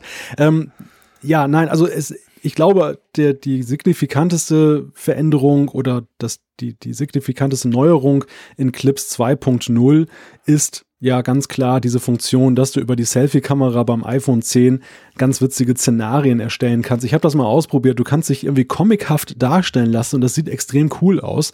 Du kannst dich da in ganz andere Umgebungen da hinein beamen lassen. Ich sehe extrem alt aus mit dieser Art. Ich habe sofort wieder abgestellt. ich bin ja nicht mehr ganz der Jüngste, aber ich sah übelst alt aus, als ich diesen Comic-Mode angewählt habe und dachte dann, okay, danke schön, das will ich nicht. Jetzt hast du uns neugierig gemacht. ja, genau. Mal gucken, ob ich mir auch was auf Twitter stelle. Aber es sah auf jeden Fall nicht vorteilhaft aus. Ja, das stimmt, aber es ist auch so im ersten Moment, das, das braucht irgendwie so eine halbe Sekunde, um zu justieren. Also man, man hat erstmal ein ganz dunkles Gesicht irgendwie. Ja, und, stimmt. Und dann wird es fein gezeichneter, aber es ist, aber es ist sehr beeindruckend und einmal mehr ein Beispiel dafür, was mit dieser True Depth Kamera vorne möglich ist. Also was, welches Potenzial da drin steckt. Das, das knüpft so ein bisschen an an diese Johnny Ive Geschichte von vorhin, ähm, dass das Potenzial da noch drin schlummert. Ich glaube, mhm. in der Kamera steckt auch noch viel Potenzial, was eben durch Software Software gehoben werden kann. Und Clips gibt uns da jetzt auch wieder so einen kleinen Vorgeschmack. Ja, ja, brutal. Also du kannst dich wirklich mit diesen Szenarien quasi irgendwo hinversetzen. Es gibt eine, das sieht so ein bisschen aus, oder es soll, glaube ich, auch sein, Times Square in New York. Und da, da blinkt's hinten und macht und tut. Also ich meine, das sieht, sieht wirklich spannend aus. Und vor allem kannst du ja eben in Realtime, also du kannst dann quatschen, du kannst dich bewegen, dein Gesicht bewegen, etc. Das wird da alles reingerechnet und reingerendert. Also das ist schon, ist schon, ähm, beeindruckend, würde ich mal sagen, wie, wie einfach das geht. Da ist sicher ganz viel Technik hinten dran, aber für mich als Endnutzer ist es sehr einfach zu machen. Ändert nichts daran, dass ich ganz ehrlich zugeben muss, dass ich Clips eigentlich, also die App-Clips praktisch nie brauche. Ja, es geht mir genauso. Ich, ich, hab, hab, ich musste sie auch erstmal wieder neu installieren. Ich hatte sie ah, zwischenzeitlich okay. sogar gelöscht. Ich, okay. ich dachte, ich hätte sie noch drauf, aber irgendwann habe ich dann tatsächlich mal das mal weggeixt. Ich denke aber, wir hatten uns ja damals darüber unterhalten, in welcher Frequenz wird Apple eigentlich Clips aktualisieren und pflegen. Und mhm. da waren wir uns ja damals noch nicht so ganz sicher, weil das ja ohnehin so ein etwas sonderbares Produkt im Apple-Line-Up ist, wie es damit weitergeht. Jetzt haben sie es ja wirklich in bemerkenswert kurzer Zeit jetzt schon auf Version 2.0 gebracht. Auch das, das Nutzerinterface wurde ja nochmal grundlegend überarbeitet ja. und verbessert. Meine Vermutung ist mittlerweile, dass Clips auch so ein bisschen ein Showcase ist. Also, dass es jetzt auch darum geht, Apple hat tolle Instrumente, es gibt andere Entwickler, die eben für ihre sozialen Netzwerke dann das nutzen, Snapchat, Facebook und Konsorten. Aber Apple kann da, glaube ich, nicht immer so 100% mit zufrieden sein, weil die fahren auf mehreren Plattformen. Die gucken natürlich auch ein Stück weit, wie sie das ausgewogen halten, dass das nicht so eine iPhone-only-Geschichte wird. Und Apple macht dann eben vor, was man damit machen kann, mit der Möglichkeit, es eben auch in die anderen sozialen Netzwerke zu teilen. Also ist, glaube ich, so ein bisschen Werbung in eigener Sache. Schaut mal her, unsere Hardware ist so überlegen, die kann eben Dinge, die ein Android-Phone nicht kann. Ja, ich denke, das ist sicher ein Punkt und, und wichtig für Apple, nicht selbstverständlich, aber wichtig ist eben, dass das, was du gesagt hast, man kann es dann in andere soziale Netzwerke teilen. Das ist dann nicht eine Apple-Geschichte via iMessage zum Beispiel oder so, sondern du kannst es irgendwo hin posten, dein, dein Resultat, was du dir da in der Clips-App zusammengeschnippelt hast quasi. Und ich denke schon auch, man darf das eben nicht unterschätzen, diese, diese, ich sag mal, diese Kurzfilm, diese Kurzfilm-Story-Geschichte. Also wir sehen das bei Instagram, bei Facebook, wir sehen es natürlich vor allem bei Snapchat also das ist ein Riesenthema und das ist, es gibt ja namhafte Leute, die behaupten, auch bei Facebook, ähm, dass so quasi dieser klassische Newsfeed irgendwann mal nur noch durch Stories ersetzt wird, einfach weil das, was boomt, sind diese ganzen Stories. Ich gebe zu, da hätte ich dann ein Problem damit, weil ich hasse diese Stories. Ich mache das nicht gern, vor allem weil die dann auch nach 24 Stunden wieder verschwinden, was ich total dämlich finde. Aber also ich denke schon, Apple versucht neben der Showcase-Geschichte da auch so ein bisschen einen Fuß drin zu haben. Sie, sie haben es zum Glück nicht mehr versucht, irgendein eigenes Social-Netzwerk zu probieren. Das haben die ein paar Mal mit Ping, hieß das, glaube ich, oder damals mit dieser Musikgeschichte. Das ging ja gnadenlos schief. Aber sie haben immerhin quasi jetzt die Tools, die sie dir zur Verfügung stellen, so in der Hoffnung, du postest das dann irgendwo auf Instagram oder, oder so und schreibst dann, hey, das ist übrigens mit Apple Clips gemacht, hey, so ist viel cooler als mit den eingebauten Bordmitteln der jeweiligen App in dem jeweiligen sozialen Netzwerk. Also ich glaube, für Apple ist das schon auch wichtig, das Ding. Ja, es, es ist ein Spielzeug in meinen Augen. Also es ist, mhm. ähm, ich glaube, global gesehen hat dieser ganze Unfug keine wirkliche Perspektive. Das, das wird jetzt dann bei älteren Nutzern, wird das gnadenlos durchfallen und wird sich auch, glaube ich, auch nicht wirklich reinwachsen. Aber es ist gerade für jüngere Nutzer, die möchten eben auch dann die Möglichkeiten eines solchen Geräts ausreizen, also die multimedialen Möglichkeiten, um sich dann einerseits miteinander zu unterhalten, also zu kommunizieren, zu zeigen, was sie machen. Aber sie, für sie ist es halt auch oldschool und langweilig mit einer Tastatur einfach nur irgendwelche Posts zu verfassen oder bestenfalls noch ein Bild dann beizulegen. Die wollen eben das irgendwie multimedial in Szene setzen und da können die Geräte ja eben auch sehr viel heute. Das sind ja richtig kleine Videoschnittrechner, die da unterwegs sind. Und ähm, ja, mit Clips ist das eben möglich, mit, mit den sozialen Netzwerk-Apps auch. Und ja, es ist wahrscheinlich wirklich nötig, das zu bedienen, wenn man da als Smartphone-Hersteller und wir hatten ja vor einigen Folgen ja auch diese Statistik, dass Apple in den USA bei den Jugendlichen das Gerät der Wahl ist.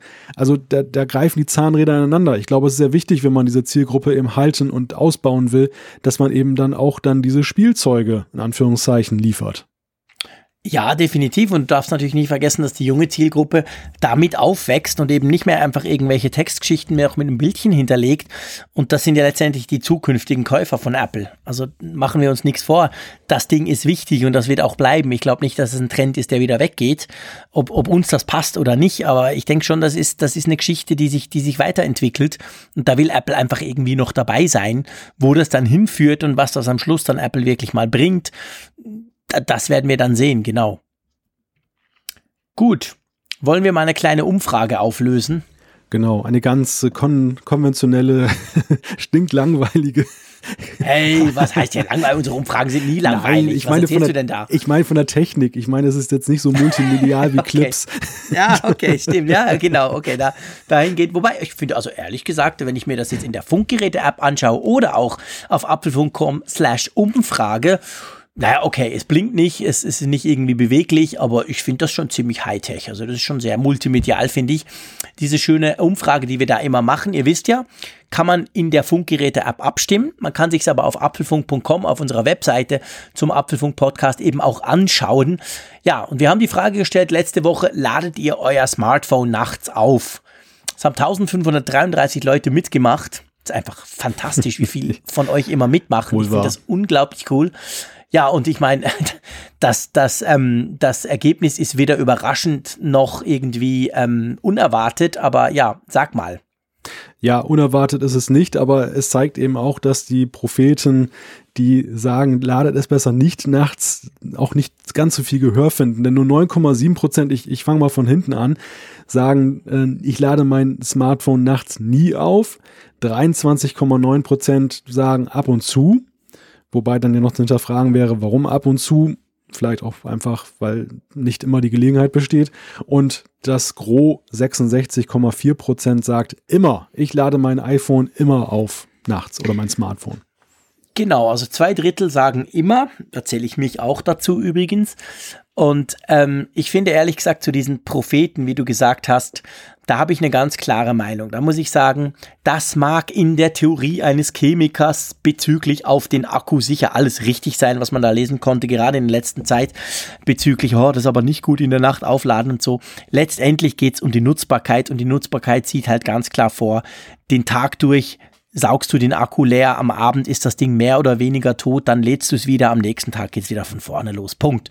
Und da erwarte ich von den Herstellern, dass sie das so machen, dass man das Ding brauchen kann.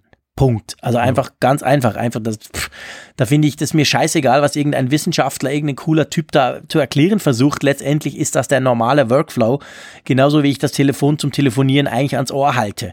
Also das muss irgendwie funktionieren, das muss es verkraften, das muss mindestens drei oder vier Jahre lang, sage ich mal, reibungslos funktionieren und dann ist gut. Und drum denke ich auch, so denken wahrscheinlich die meisten, weil es eben fast alle ja aufladen in der Nacht. Also von dem her gesehen, das macht man halt einfach so. Hm. Ja, ja, also sehe ich, sehe ich genauso, zumal ich auch nachts auflade.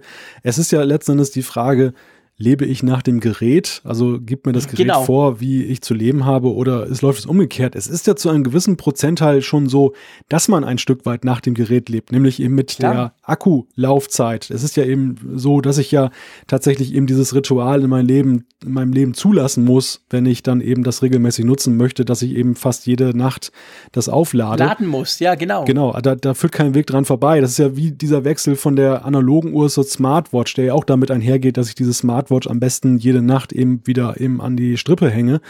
Aber mhm. da hört es dann eben auf. Also wer möchte denn tatsächlich sich da vom Smartphone gebieten lassen, dass er dann eben immer nur ähm, so und so viel Prozent drauf machen darf, aber nie unter so und so viel Prozent. Also tut mir leid, so, so, so sinnhaft das vielleicht sein mag aus der chemi chemischen Perspektive, du sagst es ja. Ähm, so, so wenig vermag ich das mit meinem Leben zu vereinen oder möchte es eigentlich auch nicht vereinen, weil ja, genau. da, da gibt es andere Prioritäten, als jetzt dann meinen Smartphone-Akku dazu für die nächsten 20 Jahre zu bewahren. Ja, ganz genau, das ist gar nicht nötig. Aber für die aktuelle Umfrage greifen wir das quasi aus oder man könnte sagen, wir bleiben beim Thema Laden, oder? Genau, wir sind weiterhin geladen. genau. Die Frage lautet, wie bedeutsam ist kabelloses Laden für dich? Und da gibt es die Antwortoptionen. Sehr, einigermaßen, kaum oder gar nicht. Vielleicht muss man dazu noch erklären, das geht ja jetzt nicht nur die iPhone 8, 8 Plus oder iPhone 10 Besitzer an, sondern ich finde, es ist generell ein Thema, Klar kann man sagen, ja, wenn ich ein iPhone 7 habe, dann kann ich das noch so bedeutend finden. Es nützt mir halt nichts, aber ich finde schon, so mal so ein bisschen generell geht mal davon aus, man könnte das laden. Wie wichtig ist euch das eigentlich? Also findet ihr, pff, ist mir doch wurscht, brauche ich sowieso nicht? Oder findet ihr doch, das ist jetzt echt mal ein Feature, das ich unbedingt brauchen kann? Also von dem her ist das eine, gell, das ist eine, eigentlich eine, eine Frage, die wir stellen, auch denen, die vielleicht kein iPhone haben, das Wireless chargen kann, aber sich das eben vielleicht wünschen würden. Und dann könnten die nämlich auch klicken. Mir ist das eigentlich, ich finde das sehr bedeutsam oder einigermaßen bedeutsam, oder? Ja, ja, das stimmt. Das ist auch durchaus eine in die Zukunft gerichtete Frage und jetzt nicht eine davon, dass ihr jetzt schnell nachguckt und euren Spezifikationen kann euer iPhone das. Darum geht es eigentlich nicht, sondern es geht wirklich so um die Gewichtung ist das vielleicht ein Feature, was ich, äh, auch wenn ich ein altes iPhone besitze, in Zukunft haben möchte? Oder ist das etwas, was zum Beispiel beim Kauf jetzt völlig irrelevant wäre? Genau. Gut. Wie gesagt, in der Funkgeräte-App könnt ihr abstimmen. Nächste Woche quasseln wir dann über das Ergebnis. Und jetzt finde ich, lieber Malte, es ist Zeit, dass wir über unsere Hörerkommentare und Zuschriften sprechen, die uns ja auch diese Woche wieder ganz zahlreich erreicht haben. Genau, ich fange mal an mit Holger. Der hat uns ähm, geschrieben, liebe Hobbyökonomen vom Apfelfunk. Super, sehr schön, Holger. das trifft den Nagel gleich auf den Kopf. Genau.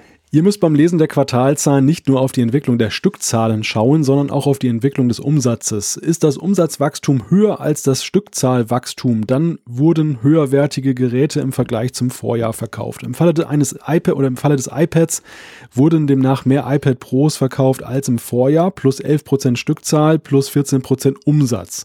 Noch viel krasser ist es beim Mac plus 10% Stückzahlen, aber 25% Umsatz. Das heißt, vermutlich kompletter Einbruch beim MacBook Air, während MacBook Pro und iMac deutlich zulegen konnten. Also es bezieht sich auf die Quartalzahlen, die wir beim letzten Mal, wir beiden Hobbyökonomen hier thematisiert haben. und äh, ja, Holger hat dankenswerterweise auch nochmal drauf geguckt und hat uns da wichtige Erkenntnisse geliefert.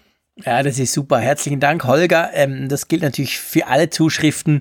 Wir lernen ja auch immer und wir wissen auch, und ich sag's euch ehrlich, das gibt einem auch eine gewisse, ich weiß nicht, wie es dir geht, Malte, aber ich finde, das gibt einem auch eine gewisse Sicherheit, wenn wir diesen Podcast machen. Wir wissen ja inzwischen, dass das wirklich abertausende Leute jede Woche hören. Und wir wissen aber auch, wenn wir mal ein bisschen Mist oder sagen wir mal etwas Unklares erklären, dann dauert es meistens nicht sehr lange und dann äh, fliegen uns solche E-Mails dann zu, die uns das Ganze quasi näher erklären oder ein bisschen in Perspektive Perspektive stellen. Und ich finde das super praktisch, weil man das einfach weiß. Und ich finde es vor allem ganz toll, dass ihr, liebe Hörerinnen und Hörer, euch immer die Zeit nehmt. Ich denke das jedes Mal. Ihr hört den Podcast unter Umständen unterwegs im Auto oder wo auch immer. Und dann nehmt ihr euch die Zeit, setzt euch hin, schreibt uns was, schreibt uns eben einen Kommentar oder, oder einen Kommentar ähm, via Apfelfunk.com oder via E-Mail oder via App und der erreicht uns das. Also das finde ich eine ganz klasse Sache, die wirklich gut funktioniert. Also, ich habe wieder was gelernt, Holger, definitiv. Werden wir das nächste Mal drauf gucken bei den Quartalszahlen, oder? Ja, ja klar. Also wir, wir haben was gelernt, wie du schon sagtest. Das ist das Schöne, dass es hier bidirektional läuft. Wir freuen uns natürlich immer einen Keks, wir beiden, wenn wir euch irgendwas erzählen können, was ihr interessant findet, was ihr, wo ihr vielleicht auch noch was dazulernt, was ihr noch nicht gewusst habt.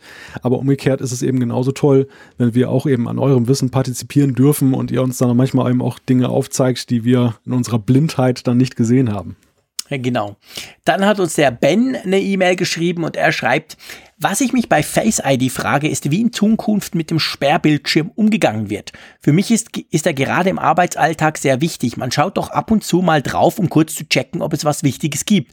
Ohne selbst ein iPhone 10 zu haben, glaube ich, den Sperrbildschirm nicht mehr oft zu sehen, wenn sofort entsperrt wird. Bitte teilt mir uns doch mal mit, wie sich das in eurem Alltag gestaltet. Ich bin sehr froh um diese Frage, weil das mhm. ist eine Frage, die höre ich immer wieder. Ja, wie geht denn das jetzt? Und das ist doch komisch und überhaupt. Und früher habe ich so oft auf, den Bildschirm geguckt. Ich finde, um es gleich vorwegzunehmen, dass Apple da eine extrem clevere Lösung gefunden hat für. Ja, es ist eine Frage, die man definitiv zweigeteilt beantworten kann, denn ich glaube, oder nach meinem Empfinden hat es sich sowohl einerseits deutlich zum Vorteil entwickelt und gleichzeitig gibt es aber auch einen kleinen Nachteil gegenüber dem bisherigen Modell. Soll ich das mal ausführen? Äh, führ das doch mal aus, bitte. Also der, der riesige Vorteil aus meiner Sicht ist, dass, äh, und darauf spieltest du wahrscheinlich auch an, mit Face ID jetzt ja auch die Privatsphäre noch ein bisschen besser geschützt ist, dass eben die Notifikationen, die ich bekomme, erstmal nur grundsätzlich angezeigt werden, nach dem Motto Slack, neue Nachricht oder WhatsApp, neue Nachricht, aber nicht, was dann drin steht. Das ist zum Beispiel mhm. auch ein, ein, Sicherheitsfeature, weil ja auch bei, bei vielen zwei Stufen Authentifikationen dann die PIN dann per ähm, SMS kommt und dann ist der Schutz natürlich nicht gewährleistet, wenn die einfach mal so im Lockscreen steht, ohne dass jemand, wenn er mein iPhone zum Beispiel klauen würde, das jetzt aufschließen muss, um die dann zu sehen.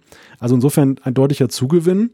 Ähm, auch eben, es ist nicht so wie bei Touch ID. Bei Touch ID war es häufig so, dass es mir immer mal wieder passiert, man tippt eben kurz den Home-Button an und schon schließt es auf. Und bei Face ID ja, genau. ist es eben so, er schließt zwar auf, aber ohne den Swipe kommt man ja gar nicht rein. Also es ist, der, der Sperrbildschirm ist eher beständiger, als dass er ähm, jetzt wegflipst. Insofern eine deutliche Verbesserung. Der Nachteil ist.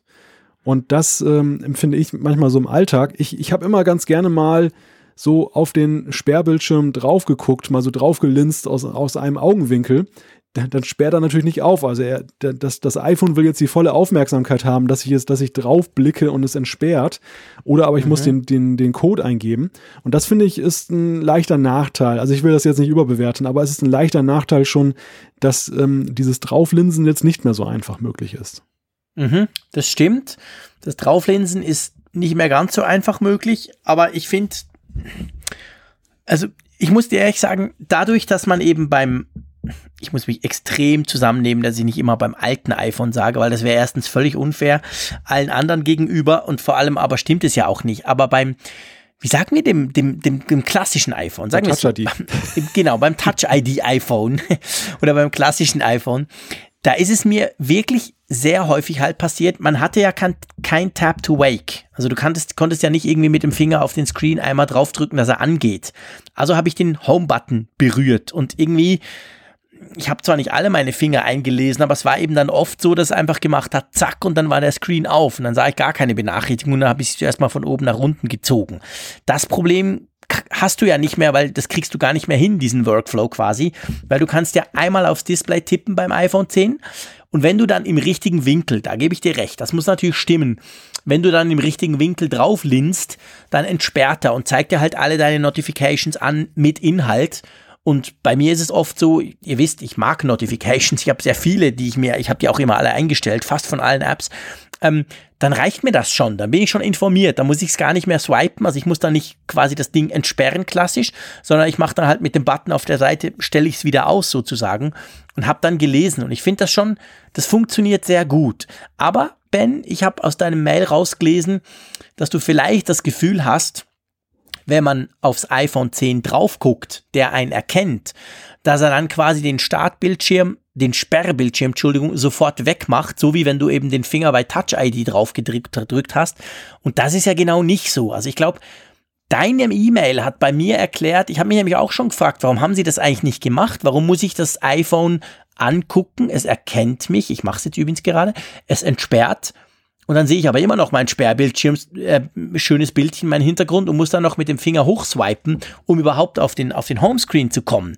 Aber ich glaube, vielleicht das ist genau der Punkt, weil sonst würdest du ja den Sperrbildschirm quasi gar nie mehr sehen, oder?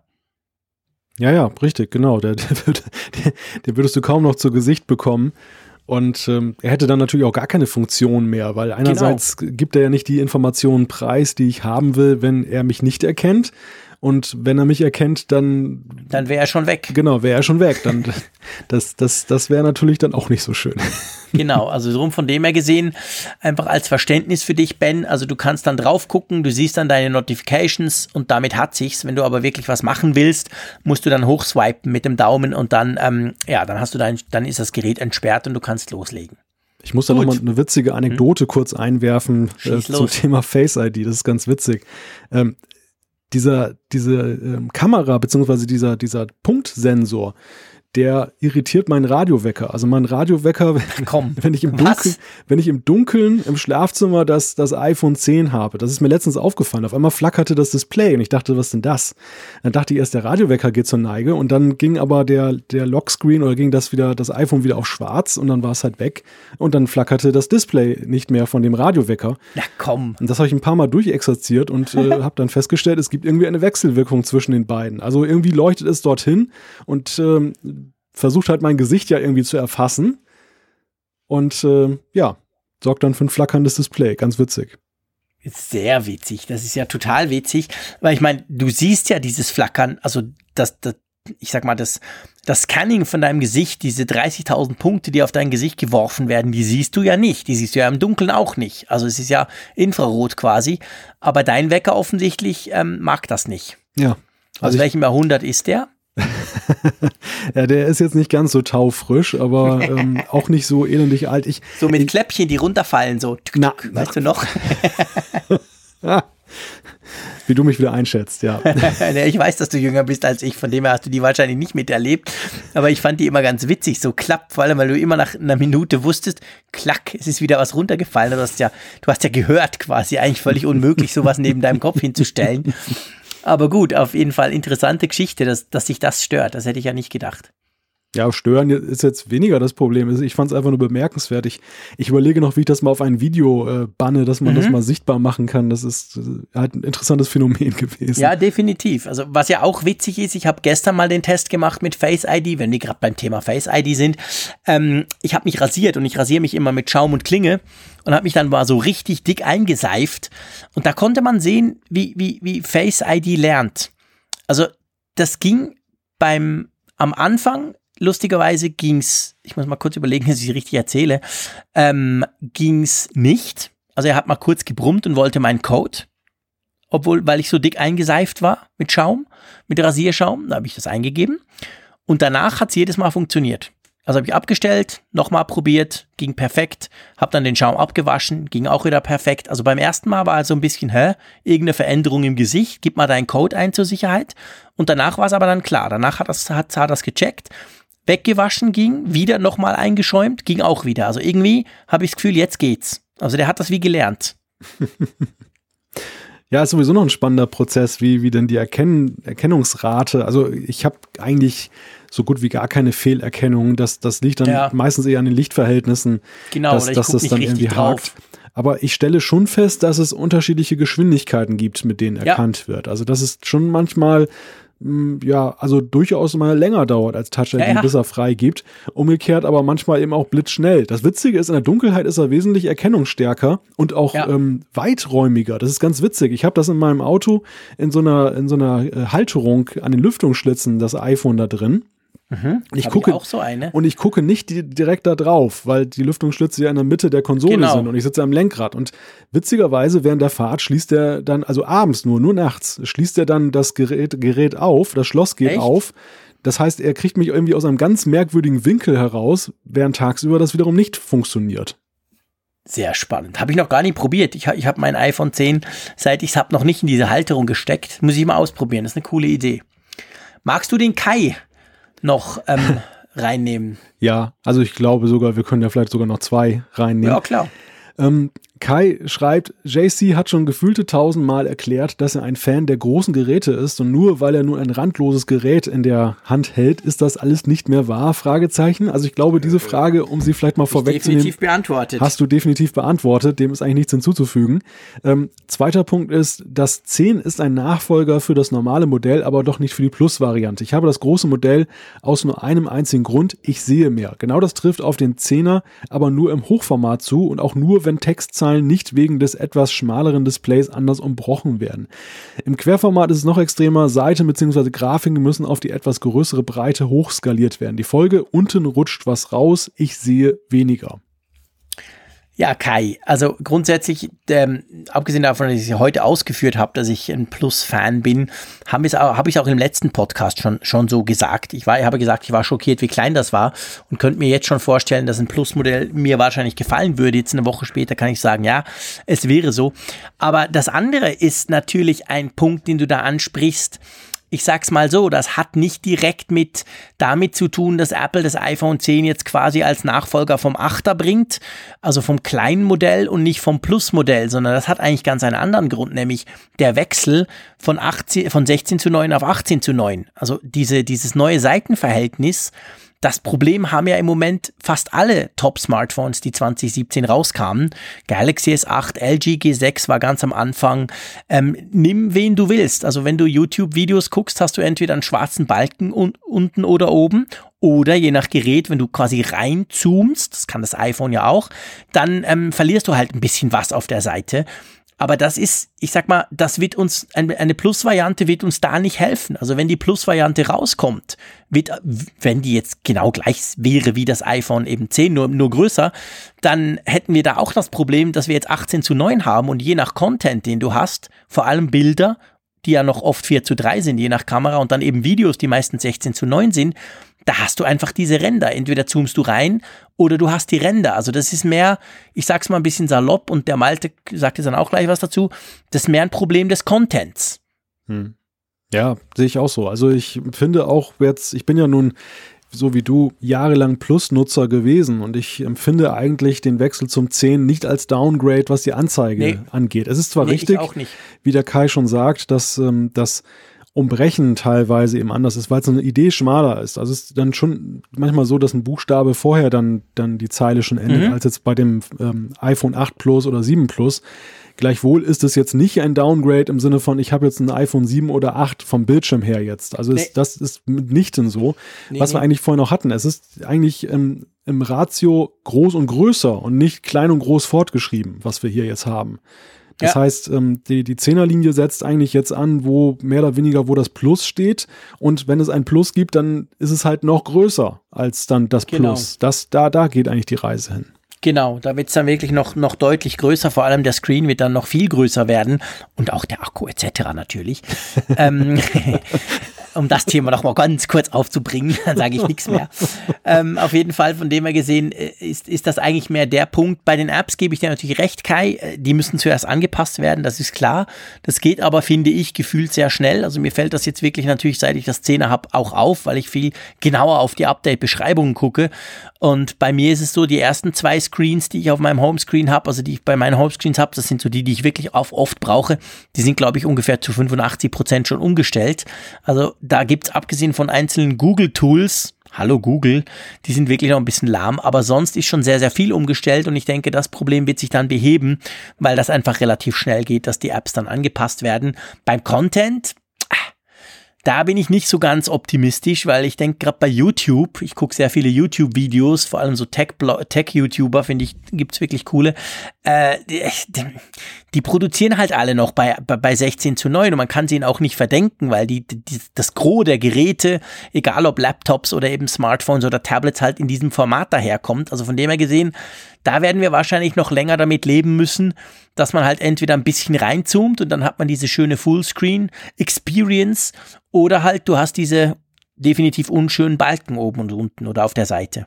Ja, ja, ja, das ist natürlich schon ein fundamentaler Wechsel, wenn die jetzt ihr Bildformat auch ändern. Und das ist ja, das war damals im Fernsehen schon so, wenn es um das Adaptieren neuer Formate und Techniken ging. Und das ist, ja, glaube ich, selbst im YouTube-Zeitalter nicht anders, dass nee, dann nee, eben das. Ist eine Riesensache. Genau es ist eher so, dass man, man es gibt schon, schon Tutorials ähm, und man sieht das auch, also man muss jetzt, ich sag mal, als Content Producer, zum Beispiel als YouTuber, musst du jetzt nicht zwingend auf diese 18 zu 9 umstellen, weil letztendlich hast du viel zu wenig Geräte, dann haben dann die anderen alles Problem, sondern du musst mehr gucken, dass du halt zentrierter arbeitest, dass du nicht irgendwie dein Bild so stark beschneidest, dass es schon im 16 zu 9 quasi über deinem Kopf gleich aufhörst, wenn du zum Beispiel irgendein Smartphone erklärst, sondern du musst ein bisschen mehr Platz einberechnen, damit eben die, die 18 zu 9 haben und die dann auf Fullscreen zoomen quasi, dass die nicht irgendwie bei dir oben was abschneiden oder gerade das Gerät abschneiden, dass du links in die Kamera hältst oder so. Also du musst mehr so ein bisschen, ich sag mal, ein anderes Bild-Setup machen, kannst aber eigentlich weiterhin 16 zu 9 fahren, dann geht's nämlich. Also das ist nicht so, dass das jetzt unmöglich wäre, quasi beide zu bedienen, aber man muss so ein bisschen die Bildkomposition anders machen, das ist schon so. Ja. Wollen wir noch eine reinnehmen? Ja, komm, wir nehmen noch die, eine. Die liegt, die liegt mir nämlich am Herzen. Ja, mir auch, absolut. Magst du sie vorlesen? Kann ich machen. Ja, auch von Kai, also nicht der gleiche Kai, ein anderer Kai, hat uns geschrieben, bei einem Gespräch in einem Apple Reseller Store in Würzburg bin ich auf das interessante Thema das iPhone und blinde Menschen gestoßen worden. An dieser Stelle sei schon mal eingefügt, dass wir, das wissen wir aus Zuschriften, sehr viele Hörerinnen und Hörer auch haben, die auch blind sind und ähm, über die Community augenscheinlich auch den Apfelfunk teilen, wofür uns, wir uns sehr bedanken und auch dazu beigetragen haben, dass unsere App auch ein bisschen besser geworden ist, mhm. weil am Anfang nicht immer alles dann so barrierefrei nutzbar war. Also das an dieser Stelle kurz eingeschoben. Kai schreibt auf jeden Fall, was glaubt ihr, wird Apple Touch ID beibehalten, um blinden Menschen weiterhin die Benutzung des iPhones zu ermöglichen oder wird Apple eine neue Lösung finden? Ich kann mir nämlich beim besten Willen nicht vorstellen, dass Apple diese Zielgruppe vergessen hat. Sehr interessante Frage. Extrem interessante Frage, Kai. Ganz herzlichen Dank dafür. Und ich kann mich nur anschließen, was Malte gesagt hat. Wir kriegen immer wieder Zuschriften von blinden Hörerinnen und Hörern, die unseren Podcast hören das finde ich unglaublich spannend, die uns dann auch schreiben, wie sie eben die iPhones bedienen.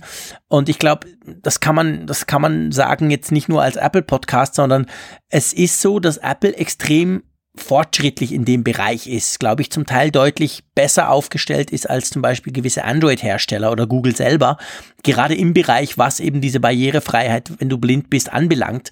Und das ist natürlich jetzt echt eine Frage, ich, ich weiß, also wir können sie natürlich grundsätzlich nicht beantworten. Wir wissen ja nicht, was Apple vorhat, aber das ist natürlich, sage ich mal, ein Problem, Bei Face ID ist es ja so, prinzipiell funktioniert Face ID ja auch, sage ich jetzt mal, wenn du blind bist. Da musst du aber natürlich diese Funktion, es gibt ja bei Face ID eine Funktion, die quasi sicherstellt, dass es nur funktioniert, wenn du die Augen offen hast. Und das müsstest du ja, ich gebe zu, ich weiß es nicht, aber das müsstest du ja wahrscheinlich deaktivieren, damit Face ID überhaupt funktioniert. Und dann würde das zumindest, glaube ich, schon funktionieren. Oder sehe ich das falsch, Malte? Ich meine mich auch erinnern zu können, dass irgendwo mal gestanden hat, ähm, ich glaube, das war relativ kurz nach der Apple-Präsentation im September. Da kamen ja schon viele Fragen auf zur Face ID. Mhm. Und ähm, Apple hatte irgendwie über Interviews dann auch schon mal durchsickern lassen, das eine oder andere, was eben an Fragen aufgekommen war. Unter anderem ging es ja damals um Diebstahlschutz. Wir erinnern uns da noch. Genau. Und ähm, da ging es, glaube ich, auch um, um blinde Nutzer. Was machen die denn eigentlich jetzt mit Face ID? Und da gab es die Aussage, dass das wohl irgendwie funktionieren würde. Die Frage, wie definiert sich dieses irgendwie? Die, das, die interessiert mich auch. Also vielleicht, mhm. vielleicht haben wir ja jemanden in der Hörerschaft, der oder die sagt, ich habe ähm, ein, ein ähm, iPhone 10, ich bin blind und ich nutze Face ID und kann uns vielleicht einfach mal erhellen, äh, wie das jetzt eigentlich funktioniert. Also ob das überhaupt funktioniert und, und wenn ja, wie und ähm, ja, dass, dass wir da diese Frage beantworten können. Ich kann sie so ad hoc nicht beantworten. Nee, ich auch nicht. Ich kann es mir einfach vorstellen, es gibt diese eine Einstellung, wo du quasi genau diesen Check, ob Auge offen, ob du es wirklich anguckst, quasi das Ding, ähm, den kann man deaktivieren. Damit wird Face ID ein klein wenig unsicherer quasi. Aber das kann man machen, dafür ist es dann ein bisschen schneller, weil es nicht zuerst checken muss, wie der, ob du eben guckst und so. Ähm, das gilt, wird auch im Moment so ein bisschen rumgereicht, als wenn dir Face ID zu langsam ist, dann stell das mal ab. Aber da könnte natürlich dann theoretisch dafür jemand kommen, wenn du schläfst, das Ding vor dich halten, da wird es eben dann entsperren. Also von dem her ist das eine extrem spannende Frage. Kai, ganz herzlichen Dank dafür. Und ich würde mal sagen, wir geben die auch ein bisschen in unsere Community weiter. Vielleicht weiß der eine oder andere, was da gedenkt ist oder vielleicht die, die uns sonst schreiben und sagen eben, sie sind blind und iPhones benutzen. Vielleicht ist das ja auch ein Thema gewesen bei euch lasst, meldet euch doch einfach, dann würden wir das gerne wieder aufnehmen, weil ich selber nämlich nicht so genau weiß, wie das gehen soll und was Apple da eigentlich genau plant, das ähm, bleibt abzuwarten, aber ich, ich glaube, man kann das sicher so sagen, also du schreibst da auch am, am Schluss, Kai, ich kann mir am besten Willen nicht vorstellen, dass Apple diese Zielgruppe vergessen hat, kann ich mir eigentlich auch nicht vorstellen, oder? Nein, kann ich mir auch nicht vorstellen. Nach dem Engagement, was sie da eben zeigen, was, wie sie das im, immer wieder auch implementieren im System mit vielen Funktionen und Hilfestellungen, mhm. da wäre es jetzt schon wirklich, ähm, ja, ein Fauxpas, wenn das ja, genau. dann, wenn das dann untergraben wird, weil man gar nicht mehr das Gerät aufsperren kann. Nee, ich glaube, das machen sie definitiv nicht. Ähm, apropos nicht machen, wir haben uns doch vorgenommen, nicht immer zu überziehen. Wobei wir haben nicht über, es spielt ja keine Rolle. Es gibt ja keine Vorgaben beim Apfel, Apfelfunk zum Glück, außer dass er jede Woche kommt. Ähm, aber sonst, äh, wir sind mal wieder ein bisschen, bisschen länger. Wir sind nicht ganz äh, eine Stunde 18, wie wir das sonst meistens sind. Aber hey, kein Problem. Wir wollten auch jetzt endlich mal wieder Feedback machen und werden uns das auch in Zukunft vornehmen. Man kann ja davon ausgehen, dass die nächsten paar Wochen, ich sag mal jetzt äh, von, vom Newsgehalt her ja wahrscheinlich dann eher ein bisschen ähm, mit weniger News gesegnet sind, was uns eben eigentlich dann hilft. Dann können wir nämlich auch ein bisschen über Feedback diskutieren, was ja immer ganz spannende Diskussionen auslöst, auch zwischen uns zwei, würde ich mal sagen. Ja, und drum, lieber Malte, wenn du nichts anzufügen hast, ich habe nur, ich hab nur an, anzufügen, dass unser Akku länger durchgehalten hat, um dein Lieblingsthema mal aufzugreifen. genau, definitiv. Ja, der Hell ist ja, ist ja immer am Ladegerät, wenn wir das aufnehmen, von dem her kein Problem. Wir können das noch beliebig weiterziehen, aber wir wollen ja unsere Hörerinnen und Hörer nicht quälen damit. Genau. Von dem her würde ich doch sagen, wir beschließen diese Sendung, die sind 90. Ähm, Apfelfunk-Ausgabe. Es war wie immer eine große Ehre mit dir, lieber Malte und ich wünsche dir eine gute Woche oder eine gute Restwoche und euch, liebe Hörerinnen und Hörer, natürlich auch. Freue mich schon auf nächste Woche, freue mich schon auf euer Feedback und sage einfach Tschüss aus Bern. Ja, das Vergnügen war ganz auf meiner Seite, lieber Jean-Claude. Und ich schließe mich den guten Wünschen an. Bis dann.